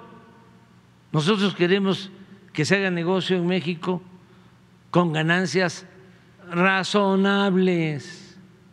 Lo que no queremos es que haya atracos, que roben, que como eh, si fuesen negocios lícitos. Todo esto a través del influyentismo. Eso es lo que ya no queremos. Pero sí necesitamos, desde luego, el sector privado. Y se requiere al sector público y al sector social, los trabajadores. Y esos son los motores que deben de seguir impulsando el desarrollo del país. Bueno, pero ya terminamos con lo del petróleo. Es decir, ahora, Campeche, ¿qué hacemos? Este, ¿Cómo vamos a desarrollar Campeche? El tren Maya es opción, aparte de que tiene un pueblo eh, Campeche trabajador eh, y tiene muchos otros recursos. Hay un recurso en el sureste que va a ser clave el agua eh, al futuro, incluso todavía Veracruz, Oaxaca, sus cuencas tienen el 70% de todo el agua del país. Ese es de verdad realmente un tesoro el agua. Pues imagínense el río Sumacinta, que es este el río más grande de México, que nace en Guatemala y atraviesa eh, nuestro territorio por Chiapas y Tabasco y sale al Golfo. Eh, y el Grijalva y hacia Campeche, pues el río Champotón y este, el río Candelaria y más arriba eh, eh, Papaloapan, toda la cuenca. Entonces, hay mucha agua lo que está faltando en el centro y en el norte. Entonces, un factor de desarrollo para el sur, para el sureste es agua. Lo otro que es muy importante es que si tenemos un plano de todo lo que es el, eh, el continente, pero fundamentalmente América del Norte, vamos a ver otra ventaja comparativa que tiene el sureste. En el marco del desarrollo del país, que tiene ahora una situación excepcional. A ver si ponen un plano o un mapa sobre este que incluya la costa este de Estados Unidos y el sureste. Eh, toda nuestra relación comercial, económica, la tenemos hacia el norte, hacia California, eh, Texas, Arizona, eh, esto es los límites con nuestros estados de Chihuahua, mm, de Sonora, de Coahuila. Eh, toda la relación está hacia acá.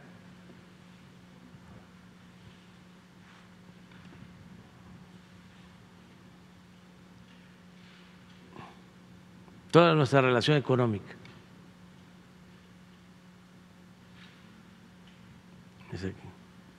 Sobre todo eh, California, Arizona y Texas. Pero todo esto, toda la costa este, vamos a decir que en términos económicos, comerciales, es virgen. Y de aquí a aquí es poca distancia. Esto es lo que eh, le va a dar al futuro de vida con el transísmico y con el tren Maya y todo el desarrollo de esta región del Golfo.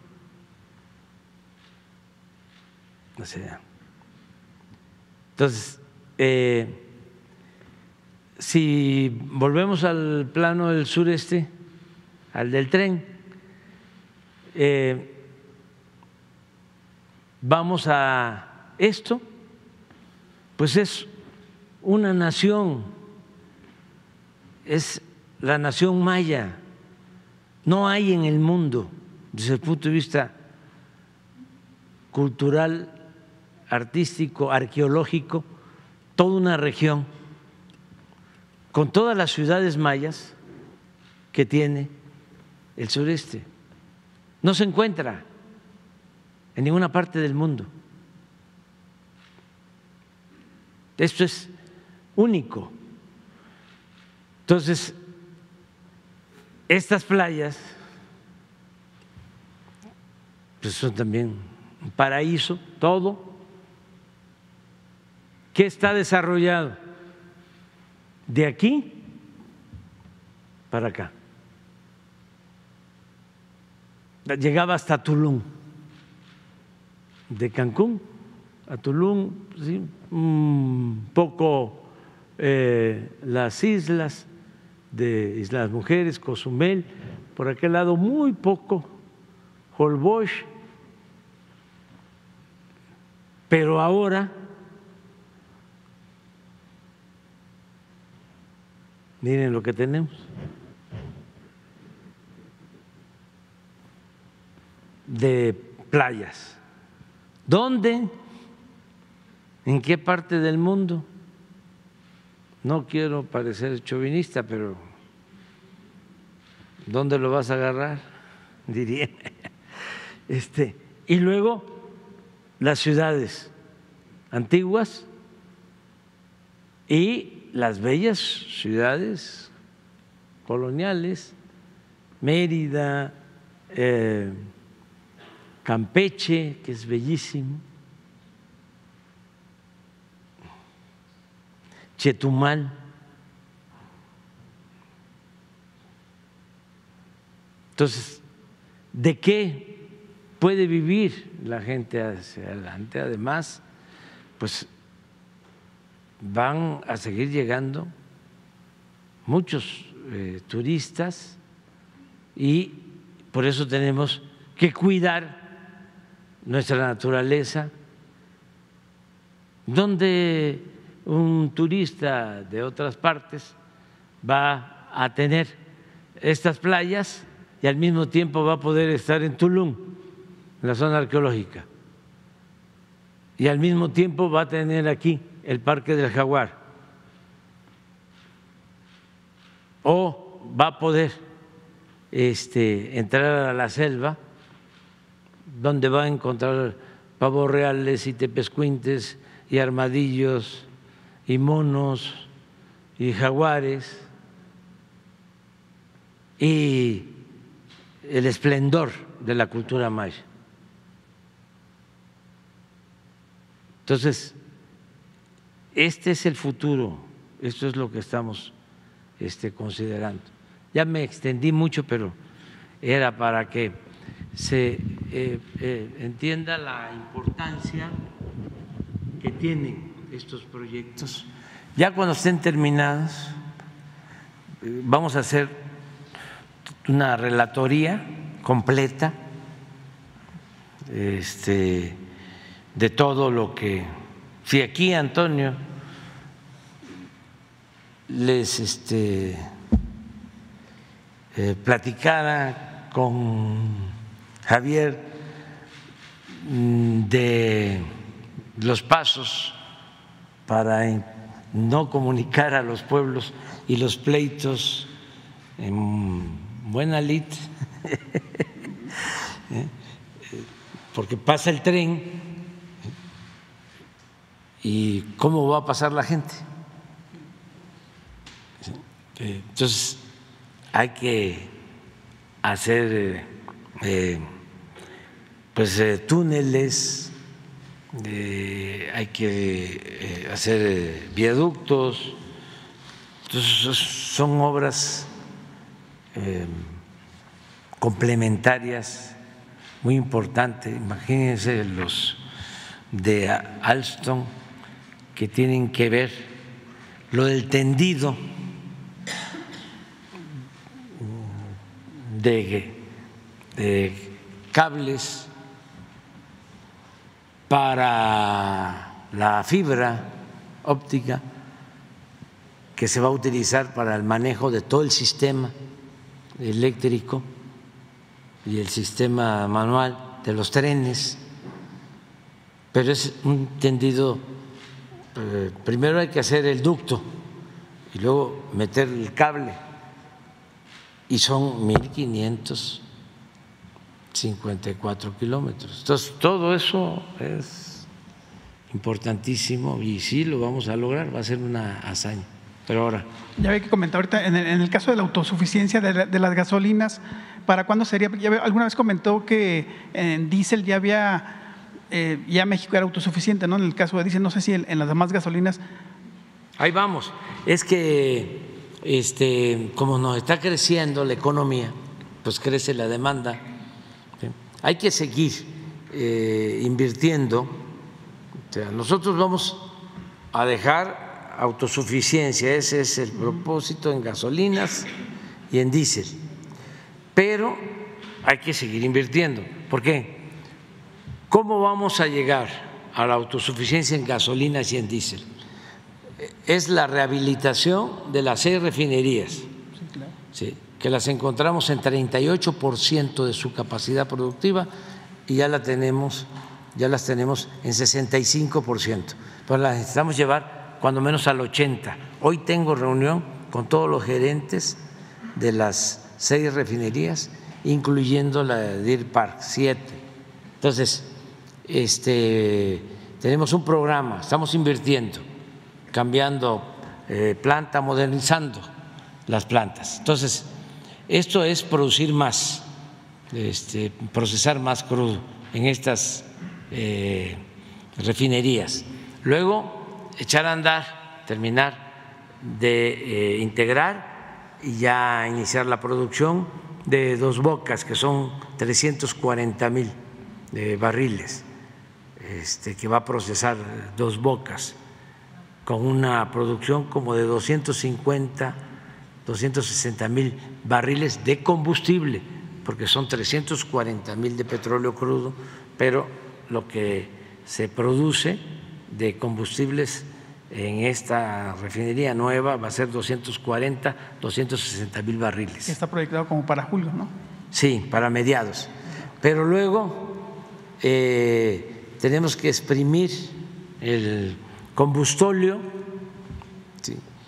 con plantas que estamos construyendo que se llaman coquizadoras para no eh, eh, vender combustóleo que cuesta menos, pero que además contamina más, ese combustóleo convertirlo en gasolinas. Y para eso se requieran dos plantas que estamos este, construyendo, coquizadoras. Son inversiones de las dos plantas de cerca de 10 mil millones de dólares en Tula y en Salina Cruz. La de Tula eh, nos va a tocar a nosotros eh, no solo terminarla, sino dejarla ya en producción. Ahí estamos pensando en obtener 30 mil barriles diarios más de gasolinas con esa planta. La de Salina Cruz ya la iniciamos, la vamos a inaugurar, pero eh, solo la obra civil mm, va a llevar seis meses más, ya no vamos a estar, cuando empiece eh, a producir gasolinas. Son otros 30 mil barriles más. Entonces, el conjunto nos va a permitir procesar el millón ochocientos, millón novecientos mil barriles para tener una producción de combustibles de alrededor de 800 mil barriles, que es lo que consumimos en México. Ese es el propósito. Desde luego, hay que seguir invirtiendo porque va a ir aumentando la demanda.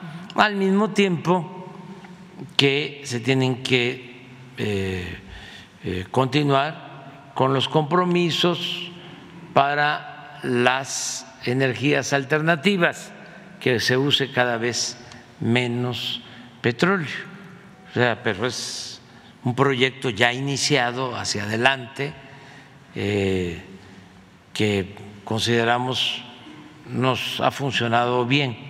Fue muy buena la decisión de empezar eh, temprano la construcción de la refinería de Dos Bocas, empezar temprano la rehabilitación de las eh, seis refinerías, de comprar la refinería de Deer Park, pues imagínense, compramos en 600 millones de dólares y se pagó en un año.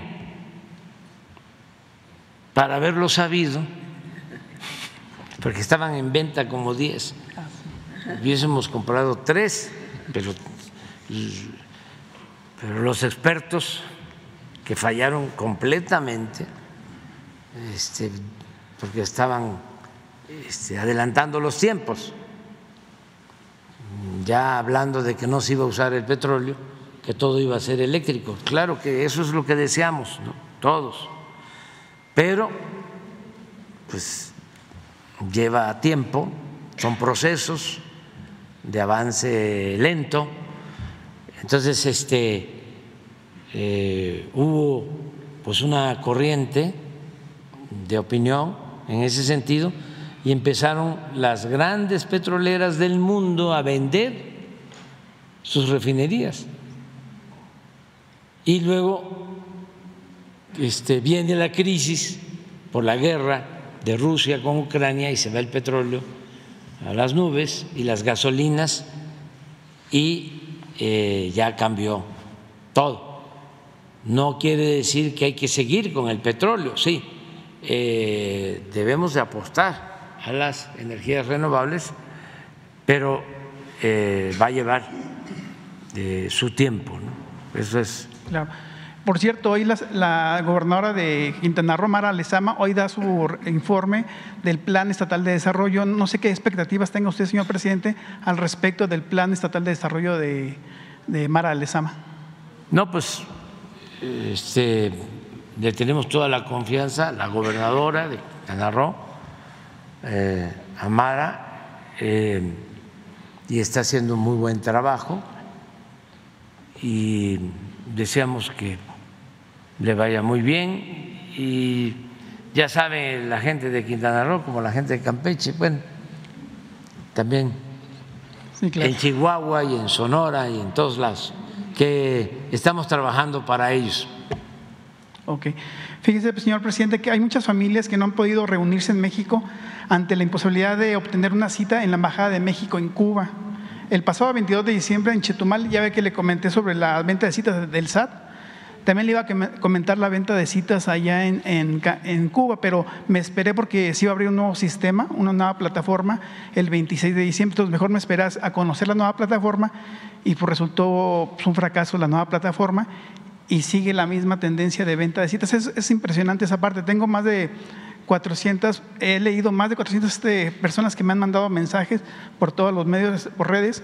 Por eso me esperé hasta ver realmente pero sí es un, caso como que muy, muy crítico que ojalá nos pueda apoyar, porque sobre todo la gente lo que piden ellos es prácticamente lograr que al tener la, NUT, que es el, número único de trámite, se le dé una visa automáticamente porque hay tanta demanda y ya hay un atraso de varios años por, por, la pandemia que ya, hay un, ya había un trámite avanzado de muchos mexicanos cubanos que se llama NUT, que es, es el número único de trámite y ellos piden que ojalá que esa gente que ya tiene ese trámite se les pueda dar en automático o ya o priorizar la reunificación familiar, porque si hay familias de más de dos o tres años por ese problema de que, que ha acontecido. Entonces, ojalá se, se, pueda hacer algo al respecto, que ojalá usted nos pudiera apoyar, que hubiera un acuerdo o algo que dijeran todos los que tengan NUT tengan esa prioridad. Ya lo estamos viendo, porque este, en efecto han habido irregularidades eh, yo te pido que eh, con Jesús se pongan de acuerdo. Lo está viendo Lázaro Cárdenas, que es eh, nuestro asesor de presidencia, este asunto en particular. Ya él ya sabe de qué se trata, entonces sería muy bueno que platicaras con él. Ok. Este, la semana pasada aquí anduvieron gente de allá de Macuspana, gente muy humilde, vinieron a buscarlo. Eh, de hecho, los hicieron venir aquí a México a esa gente con la promesa que los iban a atender varias dependencias y nadie, les hizo caso. Y aquí me dejan ellos un escrito eh, hecho a mano, se lo va a entregar ahorita a Jesús para que lo, vean. La verdad, sí es gente, se ve muy, muy humilde, que, están, que ustedes ya lo han visto en Macuspana, en esa parte pero ahora los hicieron venir, que dije, no, sí, ya los van a atender allá en México, eh, en, varias dependencias, y vinieron y no pasó nada. Ojalá que... ¿Me dejas a mí el escrito? Sí, sí, ahorita se lo dejo aquí, lo, aquí lo traigo. Y bueno, la semana pasada usted hablaba, señor presidente, de el tren hacia Querétaro. Ya ve que comentaba que sí es un problema grave en esta zona.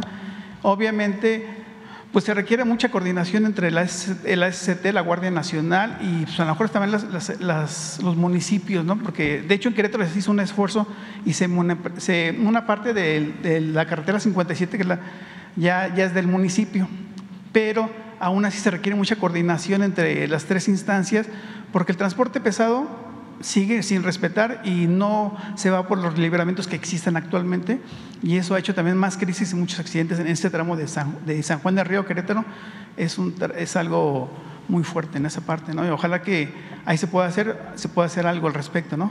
Y ahora que usted va a ir a Querétaro, que ya el gobernador de Querétaro, Mauricio Curi, confirmó que usted va a ir el 5 de febrero, que es domingo.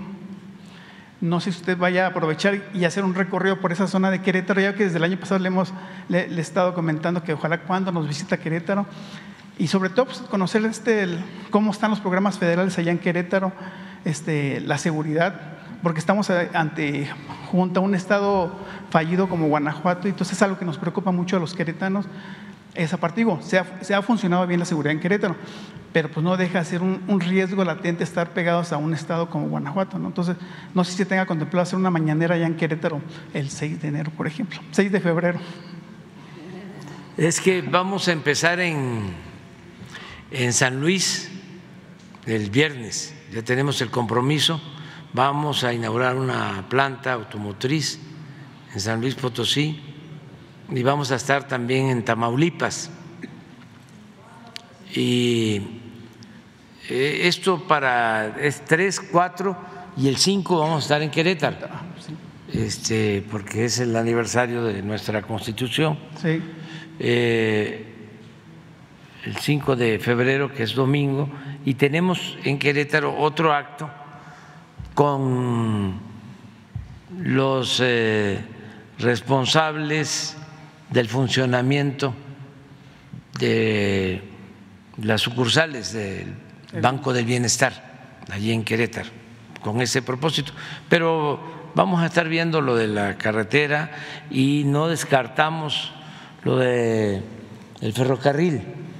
Eh, ya he estado hablando con el secretario de Comunicaciones, porque son dos trazos al parecer, uno que está concesionado de carga eh, que hay que revisar la concesión, no para suspenderla, sino para ver cómo está este, prestándose el servicio. La carretera está saturada, está llena. Y hay otro trazo eh, en donde ya se cuenta, me informan, con la mitad del derecho de vía, que ese es el problema este, principal, el conseguir el derecho de vía, pero que ya se tiene la mitad del derecho de vía. Vamos a hacer una revisión y vamos a ver eh, si se tiene el proyecto. Yo recuerdo Ah, Había un anteproyecto ya desde 2003. Sí, sí, pero no se tiene completo el derecho de vía. Ese tren lo iba a construir una empresa eh, China parece que china, sí. Eh, hubo problemas este, y se canceló. Entonces vamos a revisar para ver qué, qué hacemos con eso. Y ya nada más como dándole seguimiento a las denuncias que le he realizado anteriormente, no han dado respuesta a, a lo que le he denunciado aquí a usted, señor presidente. Ya nada más ahorita se lo comento porque la gente ya sabe qué denuncia se ha hecho, las instancias, este, y nada más estén al pendiente que le puedan usted informar de qué ha pasado con las denuncias que hemos realizado aquí. Pues aquí pasa el reporte a Jesús para que hablemos con los responsables. Muchas gracias. Adelante. Gracias, buenos días, presidente Arturo Cerda del financiero Bloomberg. Señor, eh, ¿qué nos puede actualizar respecto del estado de salud del fiscal general de la República, Alejandro Gertz Manero? El fin de semana incluso en redes especularon sobre su fallecimiento y es que desde cuándo está en esa condición porque la verdad me parece, suena como poco verosímil que no haya asistido, no lo haya acompañado a la reunión con el presidente Biden porque dijo el canciller no le habían avisado. Sería una, pues una grave falta de coordinación, de logística o incluso de interés de él de poder participar, incluso aunque lo hubieran avisado una noche antes. Bueno, este, ha habido mucha especulación y una actitud muy eh, no quiero usar la palabra, quiero suavizarla.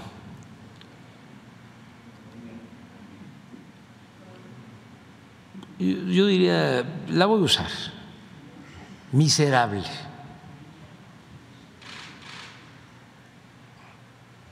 En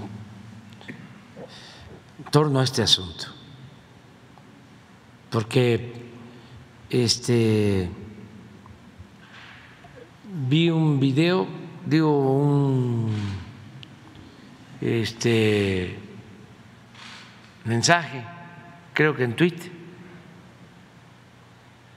y hay muchos eh, deseándole la muerte. Eso no se le puede decir a nadie.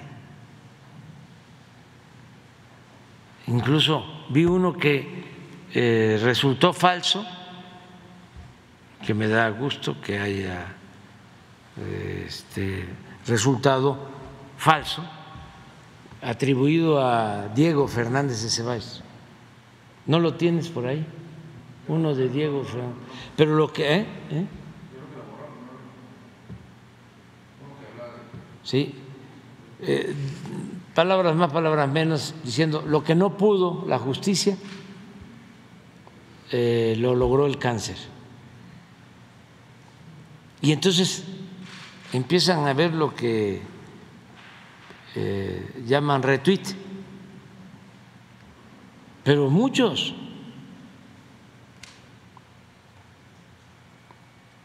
Esa es una actitud inhumana,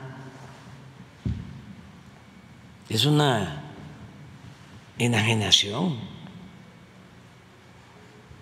es la pérdida de los sentimientos. Eso es ser malo de Malolandia.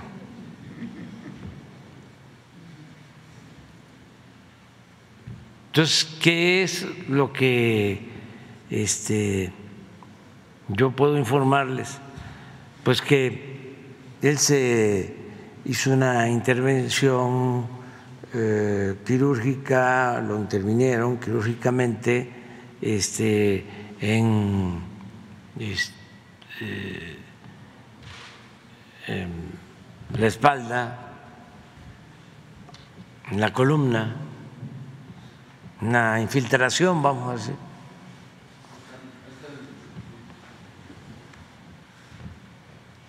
Aquí está.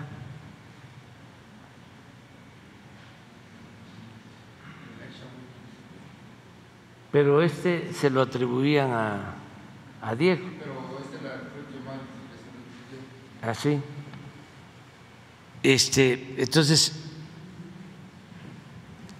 está en su casa, está bien, está en recuperación.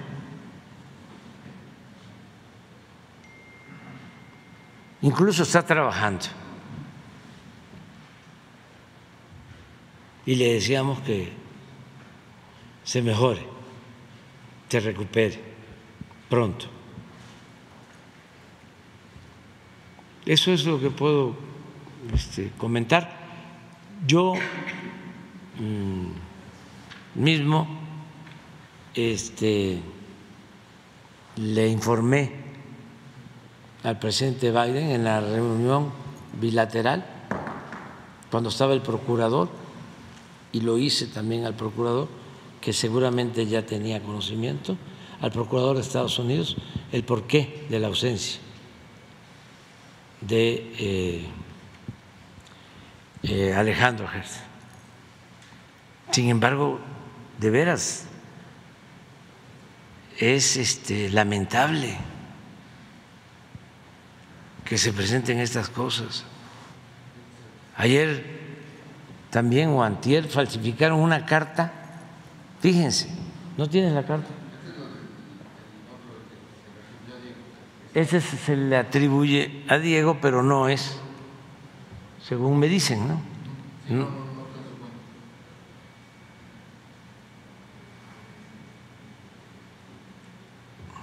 Toda esta este,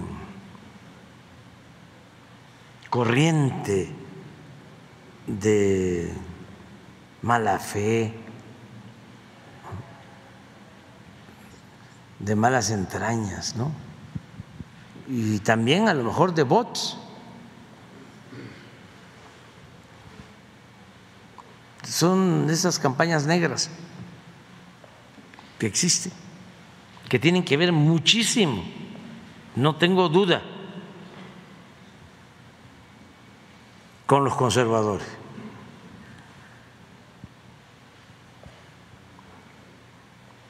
¿Quieres este, saber quiénes son capaces de eso, los conservadores, de eso y más.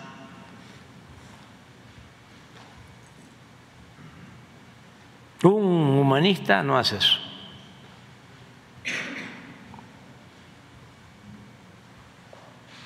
Miren esta carta.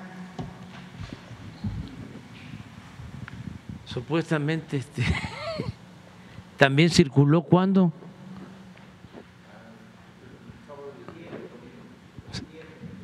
antier. Yo le envío una carta a Pablo Gómez no que es el titular de la unidad de inteligencia financiera. Todo esto este lo hacemos o se da a conocer para la gente para que vean cómo este, son nuestros adversarios. Entonces se supone que tiene el membrete al acuse de la Secretaría de Hacienda, todo. Por medio del presente escrito me permito hacerle de su conocimiento que siguiendo los protocolos de emergencia por la posible remoción del fiscal general de la República por motivos de salud y las facultades del Ejecutivo Federal, según lo estipulado en el artículo 102, apartado A de la Constitución Política de los Estados Unidos Mexicanos, por medio del cual el presidente constitucional de los Estados Unidos mexicanos podría enviar, en dado caso de ser necesario, una terna a la Cámara de Senadores para elegir a un nuevo titular de la Fiscalía General de la República. Al respecto, solicito remitir a esta superioridad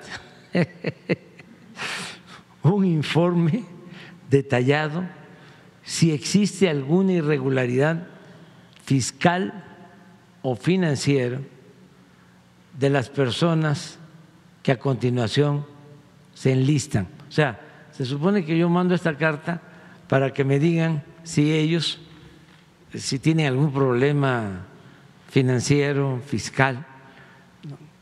Entonces ponen a todos los eh, posibles candidatos a ser este, fiscales o que vayan en la terna. Arturo Fernando Saldívar, de lo de la REA, Alejandro Flores Ramos, Eva Verónica de Gives, Miguel Carrasco Hernández, Olga María del Carmen Sánchez, Ricardo Monreal Ávila, Robertoni Hernández, Renato Sales Heredia, Bernardo Batis Vázquez, Antonio López Portillo Robles Gil, María Estela Río González, Rafael Guerra Álvarez y Javier Quijano Vaz. Trece. Lo que se hace de su conocimiento para los trámites legales y administrativos a que haya lugar. No omito manifestar que el contenido del presente escrito es de suma confidencialidad. Sin más por el momento, le reitero mis más, mis más altas y distinguidas consideraciones. Yo ni uso eso, pues. Este, el presidente de los Estados Unidos. y es fácil falsificar las firmas, pero esta sí está. Yo cada vez por que uso mucho este, la mano, por mi dedito chueco, ya no me sale igual, pero esta sí está completamente fuera. Entonces, en eso andan y es, esa es la, nota, pero bueno, es lo que te puedo comentar. Y señor, ¿hay alguna razón por la que el fiscal se haya atendido en los Estados Unidos y no en México? No particularmente en alguna institución pública como usted eh, señala los servidores públicos deberían de hacer. No sé, este, ese es un asunto que él decide. Este, yo lo que le deseo es que se recupere, este, lo necesitamos, está ayudando están en recuperación. Pero todo esto, ¿no? En torno a, este, su situación médica, pues ha mostrado de nuevo la falta de humanismo, cómo enseñan el cobre, pues porque, ¿qué nos enseñan a nosotros, nuestras familias? ¿Qué es lo más importante de México? Sus culturas, el respeto, el no desearle mal a nadie. Ya cuando eso se pierde, nosotros estamos eh, seguros, por ejemplo, que vamos a enfrentar, y lo estamos haciendo con éxito, el flagelo de la violencia. Y lo que más nos ayuda, pues eh, son las culturas que hay en todo nuestro país, nuestras tradiciones nuestras costumbres, la familia mexicana, que es la principal institución de seguridad social, que no se tiene en otras partes. Esto es único y eso nos está dando resultados. Eh, miren lo que hoy da a conocer, aprovechando, porque ni modo que lo vayan a ver en, en el Reforma este, o en el Universal, o con Ciro o con Loret. Pero miren el resultado, hoy en la mañana a las seis sacó su reporte el INEGI sobre homicidios.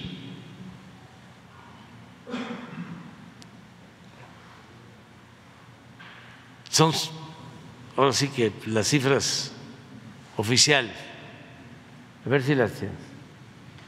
Bueno, esta es, la sacó ayer, no, la, el 19. Pero este es importantísimo porque es la percepción de, inseguridad es una encuesta. Es lo más bajo desde que se mide. Por eso le agradecemos mucho a la gente que a pesar del bombardeo en los medios de información convencionales, con honrosas excepciones, la gente no se tiene confianza y no se deja manipular. Pero pon la de hoy, que es importante.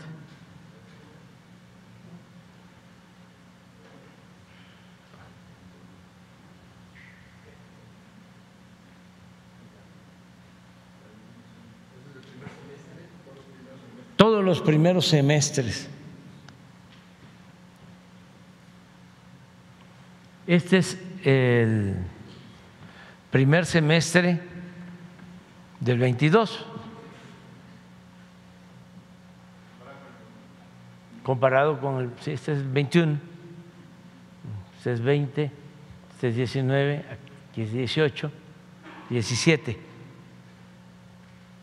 Lo que hemos venido informando de cómo vamos ya dándole la vuelta, cosa que no hicieron.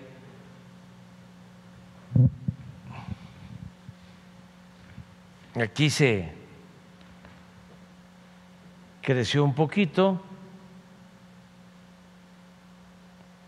de 7.187 a 7.988. Tesalinas, Cedillo aquí bajó de 7.725 a 5.456. Viene Fox de 5.143 a 5.163. Subió un poquito. Pero miren el campeón, el que entró después de un fraude electoral porque yo no odio, pero no olvido. De 4.442 a 13.181. Ese es el, más del doble. Es INEGI la información. Y aquí el liceo Peña Nieto, que había bajado, pero aquí nos dejó en 17. Y ahora 15, 10.9 menos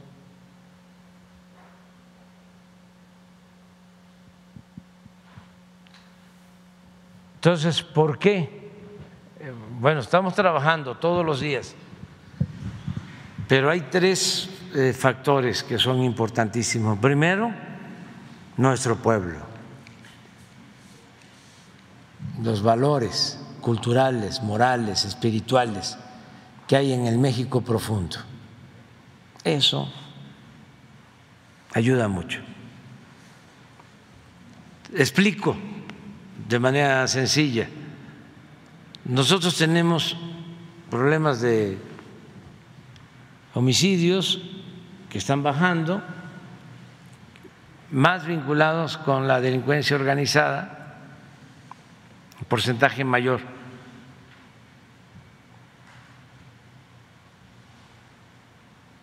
Pero no tenemos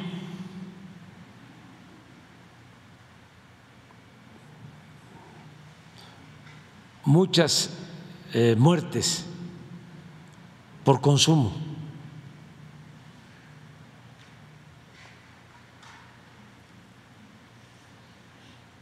Aquí es tráfico.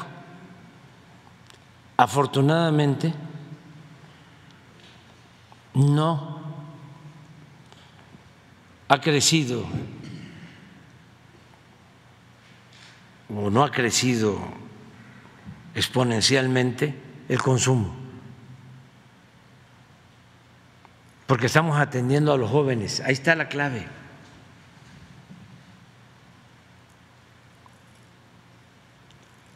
Atender a la gente y atender a los jóvenes. O sea, es la fortaleza cultural, la atención a las causas y eh, la perseverancia y el profesionalismo y no permitir la corrupción, nada del modelo García Luna.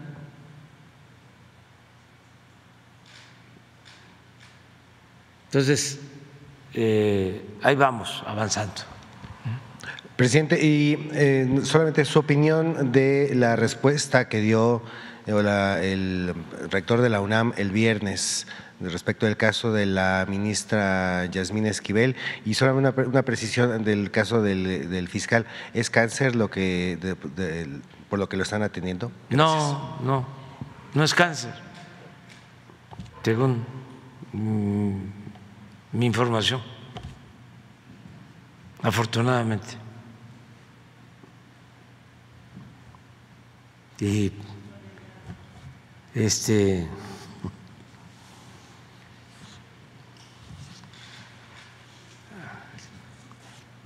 como dice el dicho colonial de la literatura, los muertos que vos matáis gozan de cabal salud.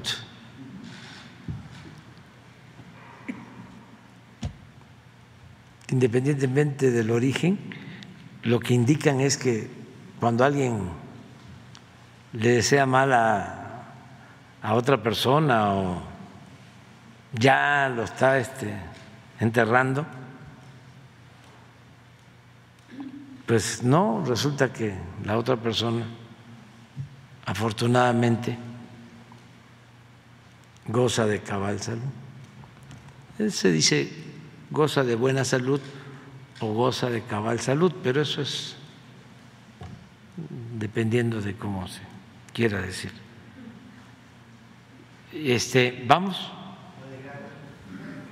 Ah, lo del rector, pues está bien que informe, nada más que este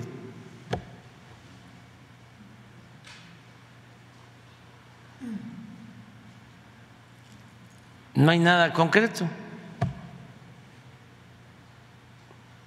Todo fue, como dirían los filósofos, puro choro mareador.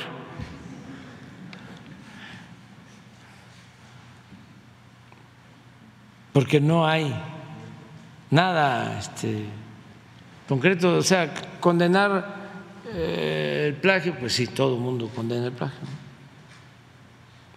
todos. Pero aquí es saber, ¿hubo plagio, no hubo plagio? ¿Quién plagió a quién? Y este, dictaminar y presentar una denuncia, porque sí está en la eh, ley de que si un caso eh, se define legalmente, si se resuelve judicialmente, se tiene que quitar el, el título. Eh, la SEP, si hay un juicio donde se declara que se cometió ese ilícito, puede quitar el, el registro, pero se requiere un proceso judicial. Entonces, ahí lo que debió hacer, esa es mi opinión, aunque hay que respetarle también la autonomía, era ver a fondo, vamos a ver,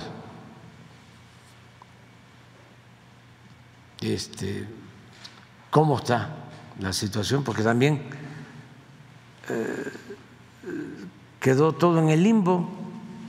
¿Hubo plagio o no hubo plagio? Y si hubo plagio, ¿quién fue que plagió?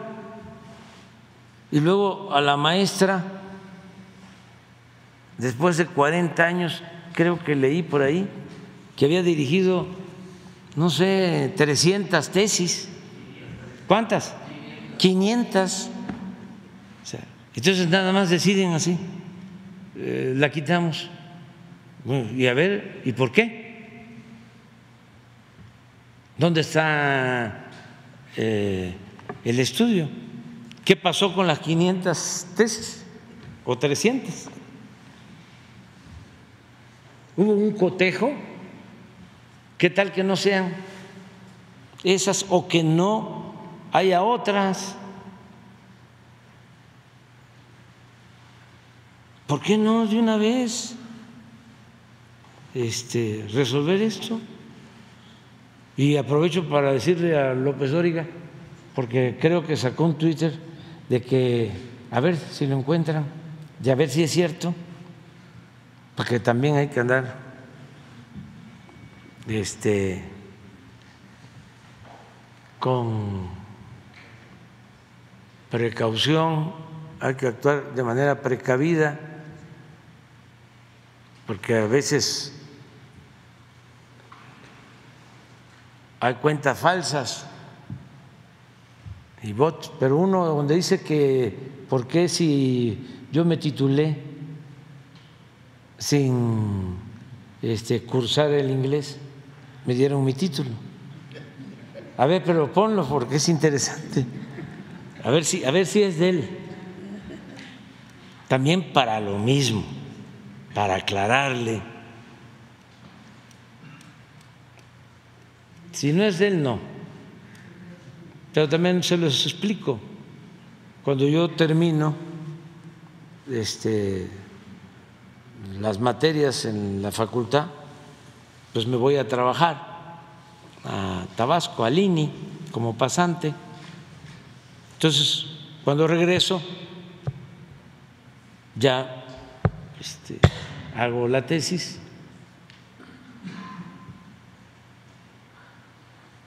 Y para eh, obtener el título de licenciado en Ciencia Política y Administración Pública, además de los créditos del Servicio Social, se requieren en ese entonces, bueno, del examen profesional, además de la tesis, este un dominio de un idioma, inglés o francés, o dos traducciones.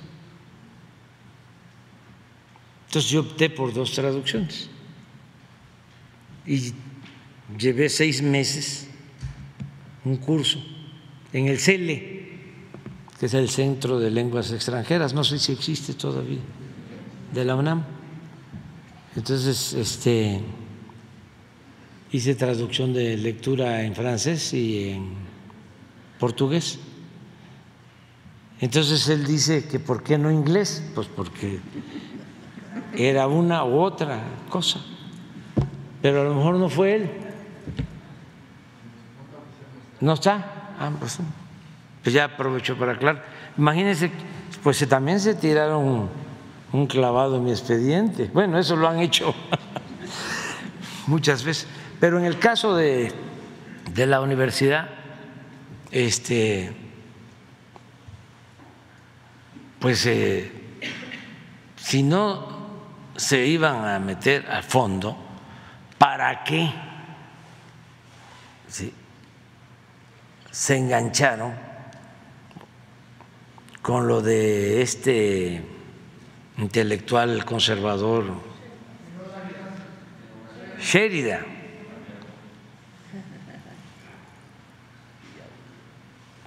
O sea, pensando que iba a ser un asunto fácil, que era como ir de día de campo a Chapultepec. No, no, no, no, no.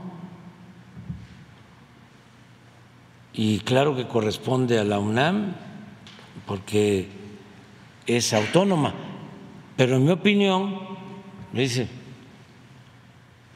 la UNAM resuelve y si hay una eh, anomalía que tiene que ver con lo que este, utilizan tanto, ¿no? La ética. Pues lo que procede es meter una denuncia para que el Ministerio Público resuelva.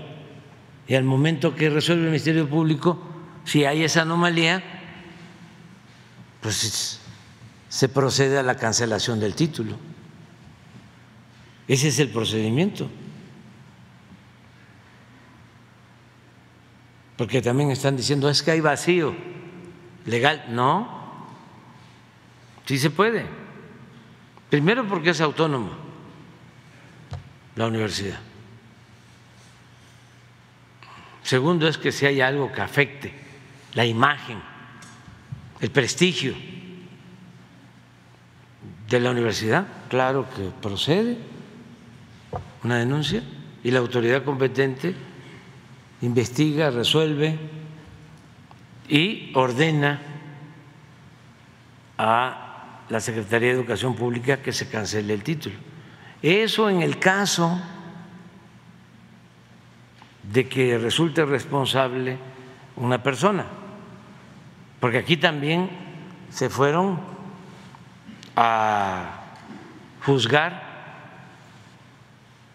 fue una especie de linchamiento político, porque no hay fundamento legal.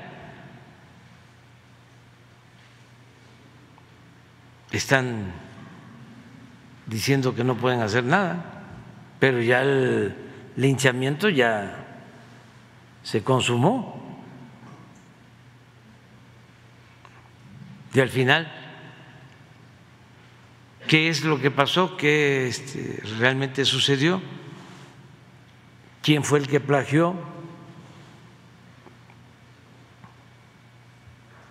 Y además hasta deberían de presentar elementos de prueba del por qué eh, le cancelan eh, el trabajo a la maestra que tiene 40 años. Tiene que ser algo muy grave.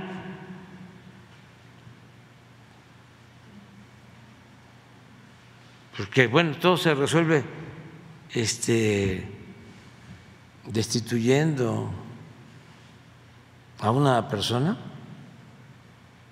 No, más si lo hicieron público y eh, salen a dar conferencias de prensa y todo un alboroto. Entonces, a ver, a fondo. Pero ¿cómo se va a quedar así?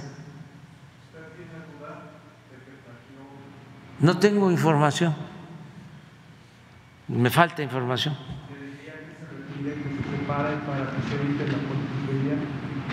No, que el, el rector, y en este caso la UNAM, informe bien y que diga la señora plagió. ¿Sí? Porque tenemos esta prueba, porque hicimos una investigación, porque la llamamos a comparecer a ella, llamamos a comparecer al otro abogado, a la maestra, eh, a los que hicieron el examen profesional, tenemos todos los elementos para eh, demostrar que hubo plagio de el alumno o de la alumna. ¿Qué tener la Suprema Corte de Justicia ante esta situación, presidente? Pues esperar a que la este, universidad resuelva. Tampoco puede juzgar si no tiene elementos. No es el mátalos en caliente o mátalos y luego averiguas. Nada más porque es Sheridan y porque es todo este grupo conservador, como si tuviesen mucha autoridad moral.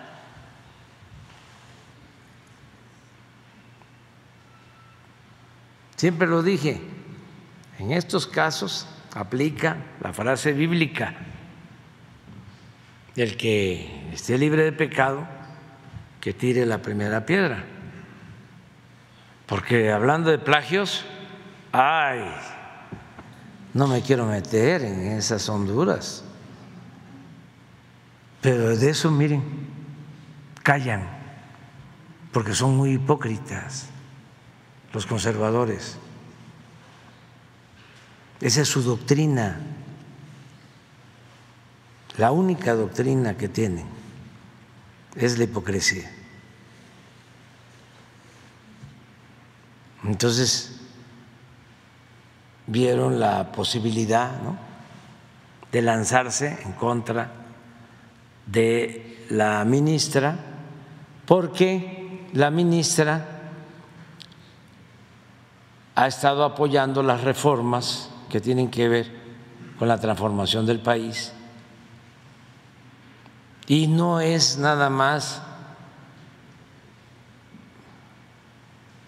golpear a la ministra, es golpear a quien ya saben quién. Todo es así. Todo lo piensan de esa manera. Pues están muy molestos porque era como la casta divina o la casta dorada, la oligarquía con sus achichincles, sus voceros, sus intelectuales alcahuetes, y están muy molestos con nosotros.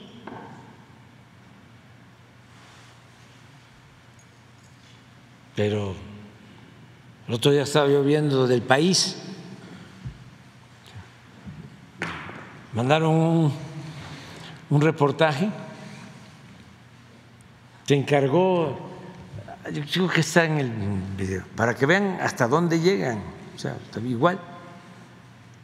Este es en el país internacional. Alguien quiso, mandan una nota los corresponsales, que también yo recuerdo a los corresponsales de la prensa extranjera en el 2006 como tapetes de quienes hicieron el fraude, en contra de nosotros. Pero eh, con saña. Hablo de corresponsales extranjeros, de los diarios más famosos, el maltrato hacia nosotros. Bueno, me acuerdo que, no sé si el 6 o en el 12,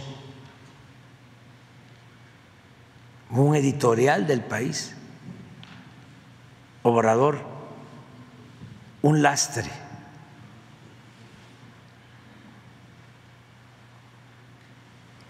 Y siguen. Ya les explicaba de que eh, Los Ángeles Times mandó a reporteros para ver qué estaba sucediendo en México, porque habían cosas que no los convencía y los reporteros pues lo que encontraron es que la gente nos apoya, sin embargo los corresponsales extranjeros pues teniendo como fuente al financiero, al Reforma, al Universal, a Aguilar Camín, a Jorge Castañeda, a el de la empresa inmobiliaria de los este, departamentos más lujosos, Lore de Mola,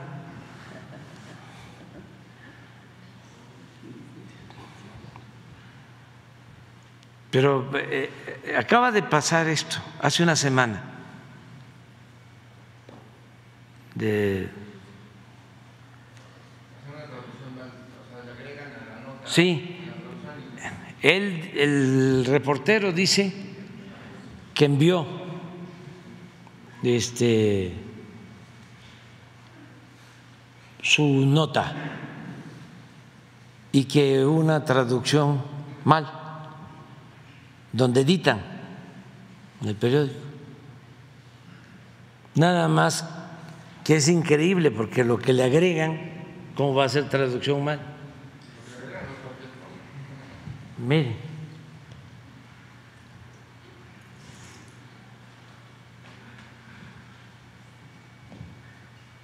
En su versión en inglés de su artículo sobre el proceso de García Luna, insertaron una mentira absoluta, que AMLO quiere cambiar la constitución para reelegirse. No tenía nada que ver, pues.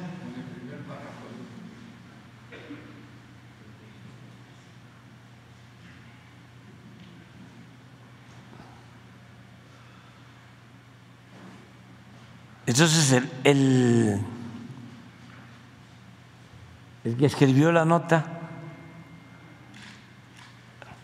contesta diciendo que eso es producto de una mala traducción.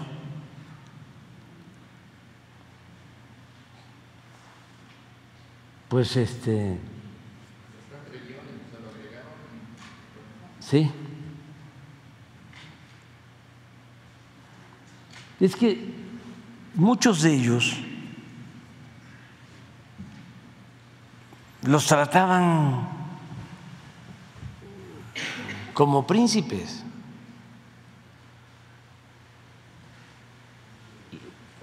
A los corresponsales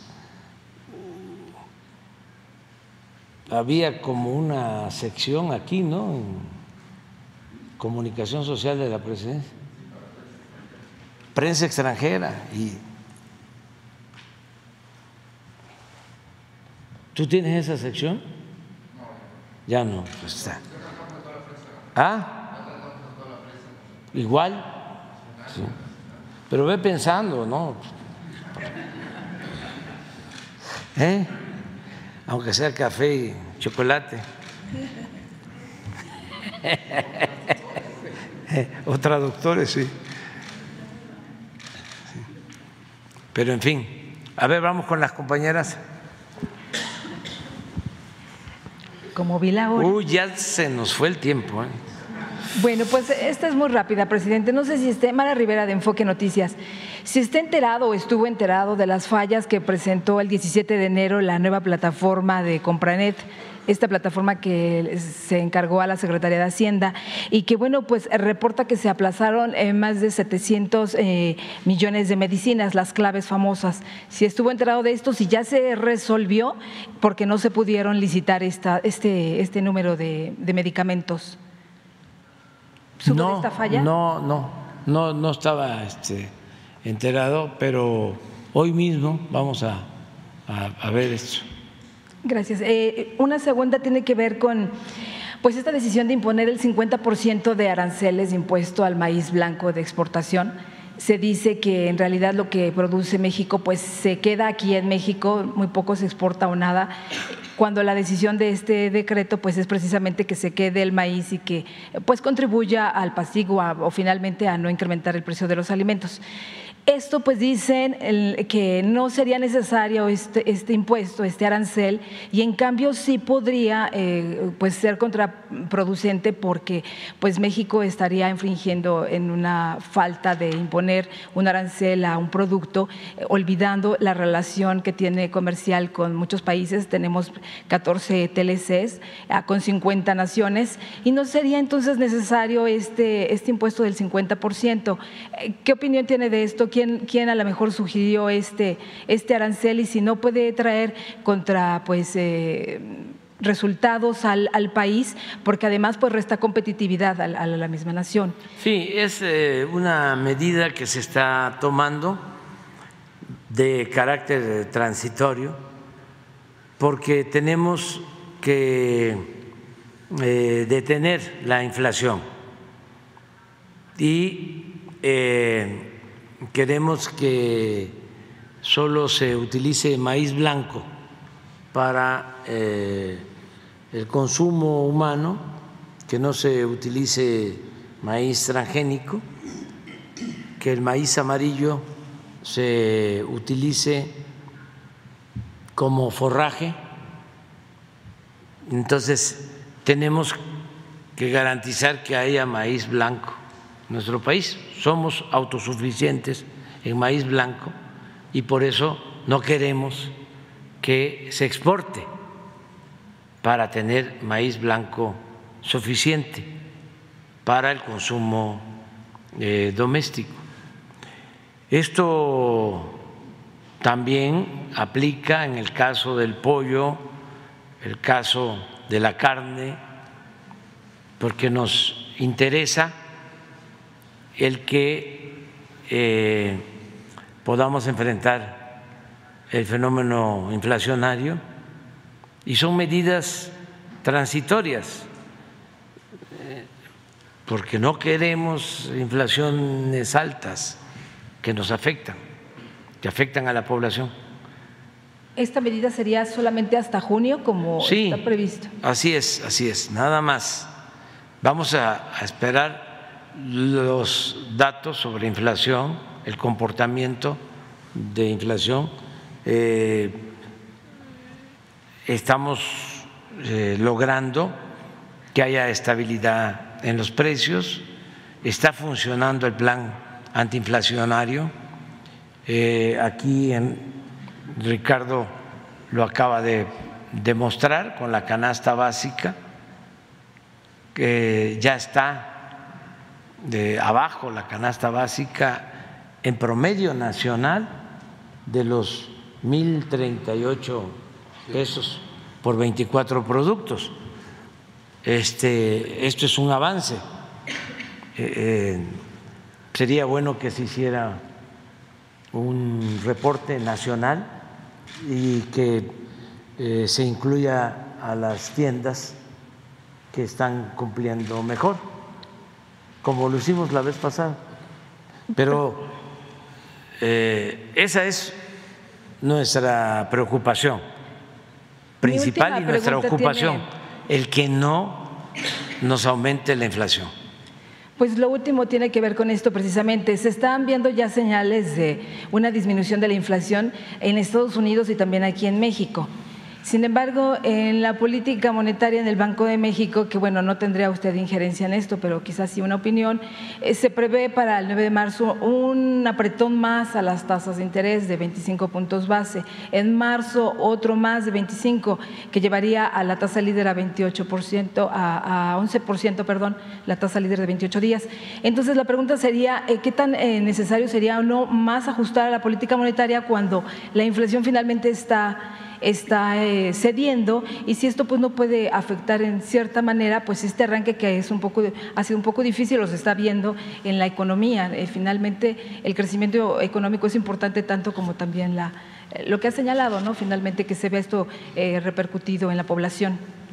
Sí pero somos respetuosos de la autonomía del Banco de México. Y ellos han sabido actuar bien y creo que lo van a seguir haciendo, se guían por las decisiones que se toman en Estados Unidos. Eso es evidente. Entonces hay que esperar eh, si van a aumentar allá las tasas o no. Y sí, lo ideal es que haya un equilibrio entre control de inflación y crecimiento. Que el Banco de México no solo se dedique a controlar la inflación, sino que también se promueva el crecimiento. Pero si se cumple con este primer propósito de control de inflación, es bueno, porque la inflación daña mucho nosotros podemos eh, resolver lo de tasas altas eh,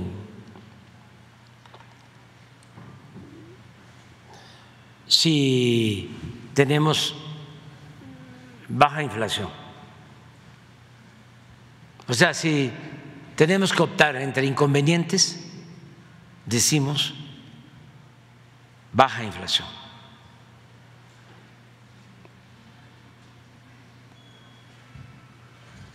Y así es muchas veces. O sea, ¿qué quieres? Tasas altas, ¿sí?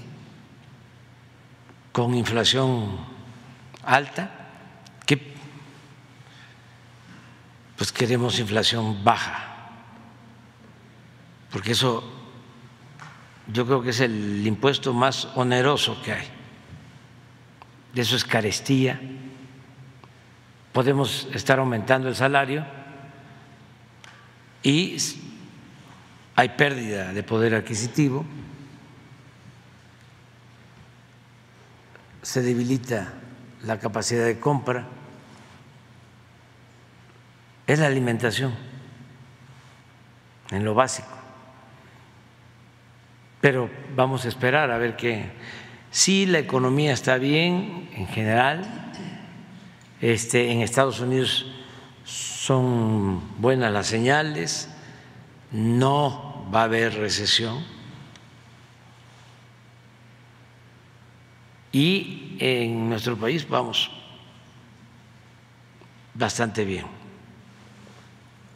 bastante bien en la economía con el añadido muy importante de que hay una mejor distribución del ingreso.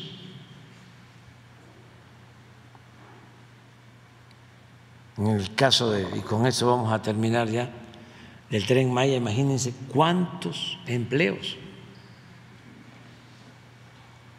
cuántos trabajadores.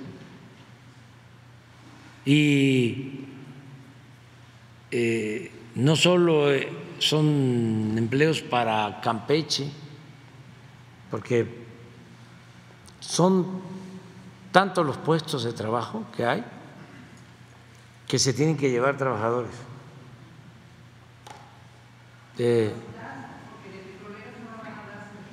sí, entonces este, eh, la inversión pública es básica y la industria de la construcción, que tiene efectos multiplicadores porque se hacen las obras, se generan empleos, se reactiva la economía rápido en las regiones, queda el presupuesto en las comunidades, se ayuda a mucha gente. Entonces, eh, vamos bien. Las otras dos compañeras este, quedan pendientes ya porque... No, no, no, pero ellas dos, sí, las dos sí, que es este, nada más dos y ya nos vamos sin listas. ¿Mm? Muy bien, que la pasen. Bien.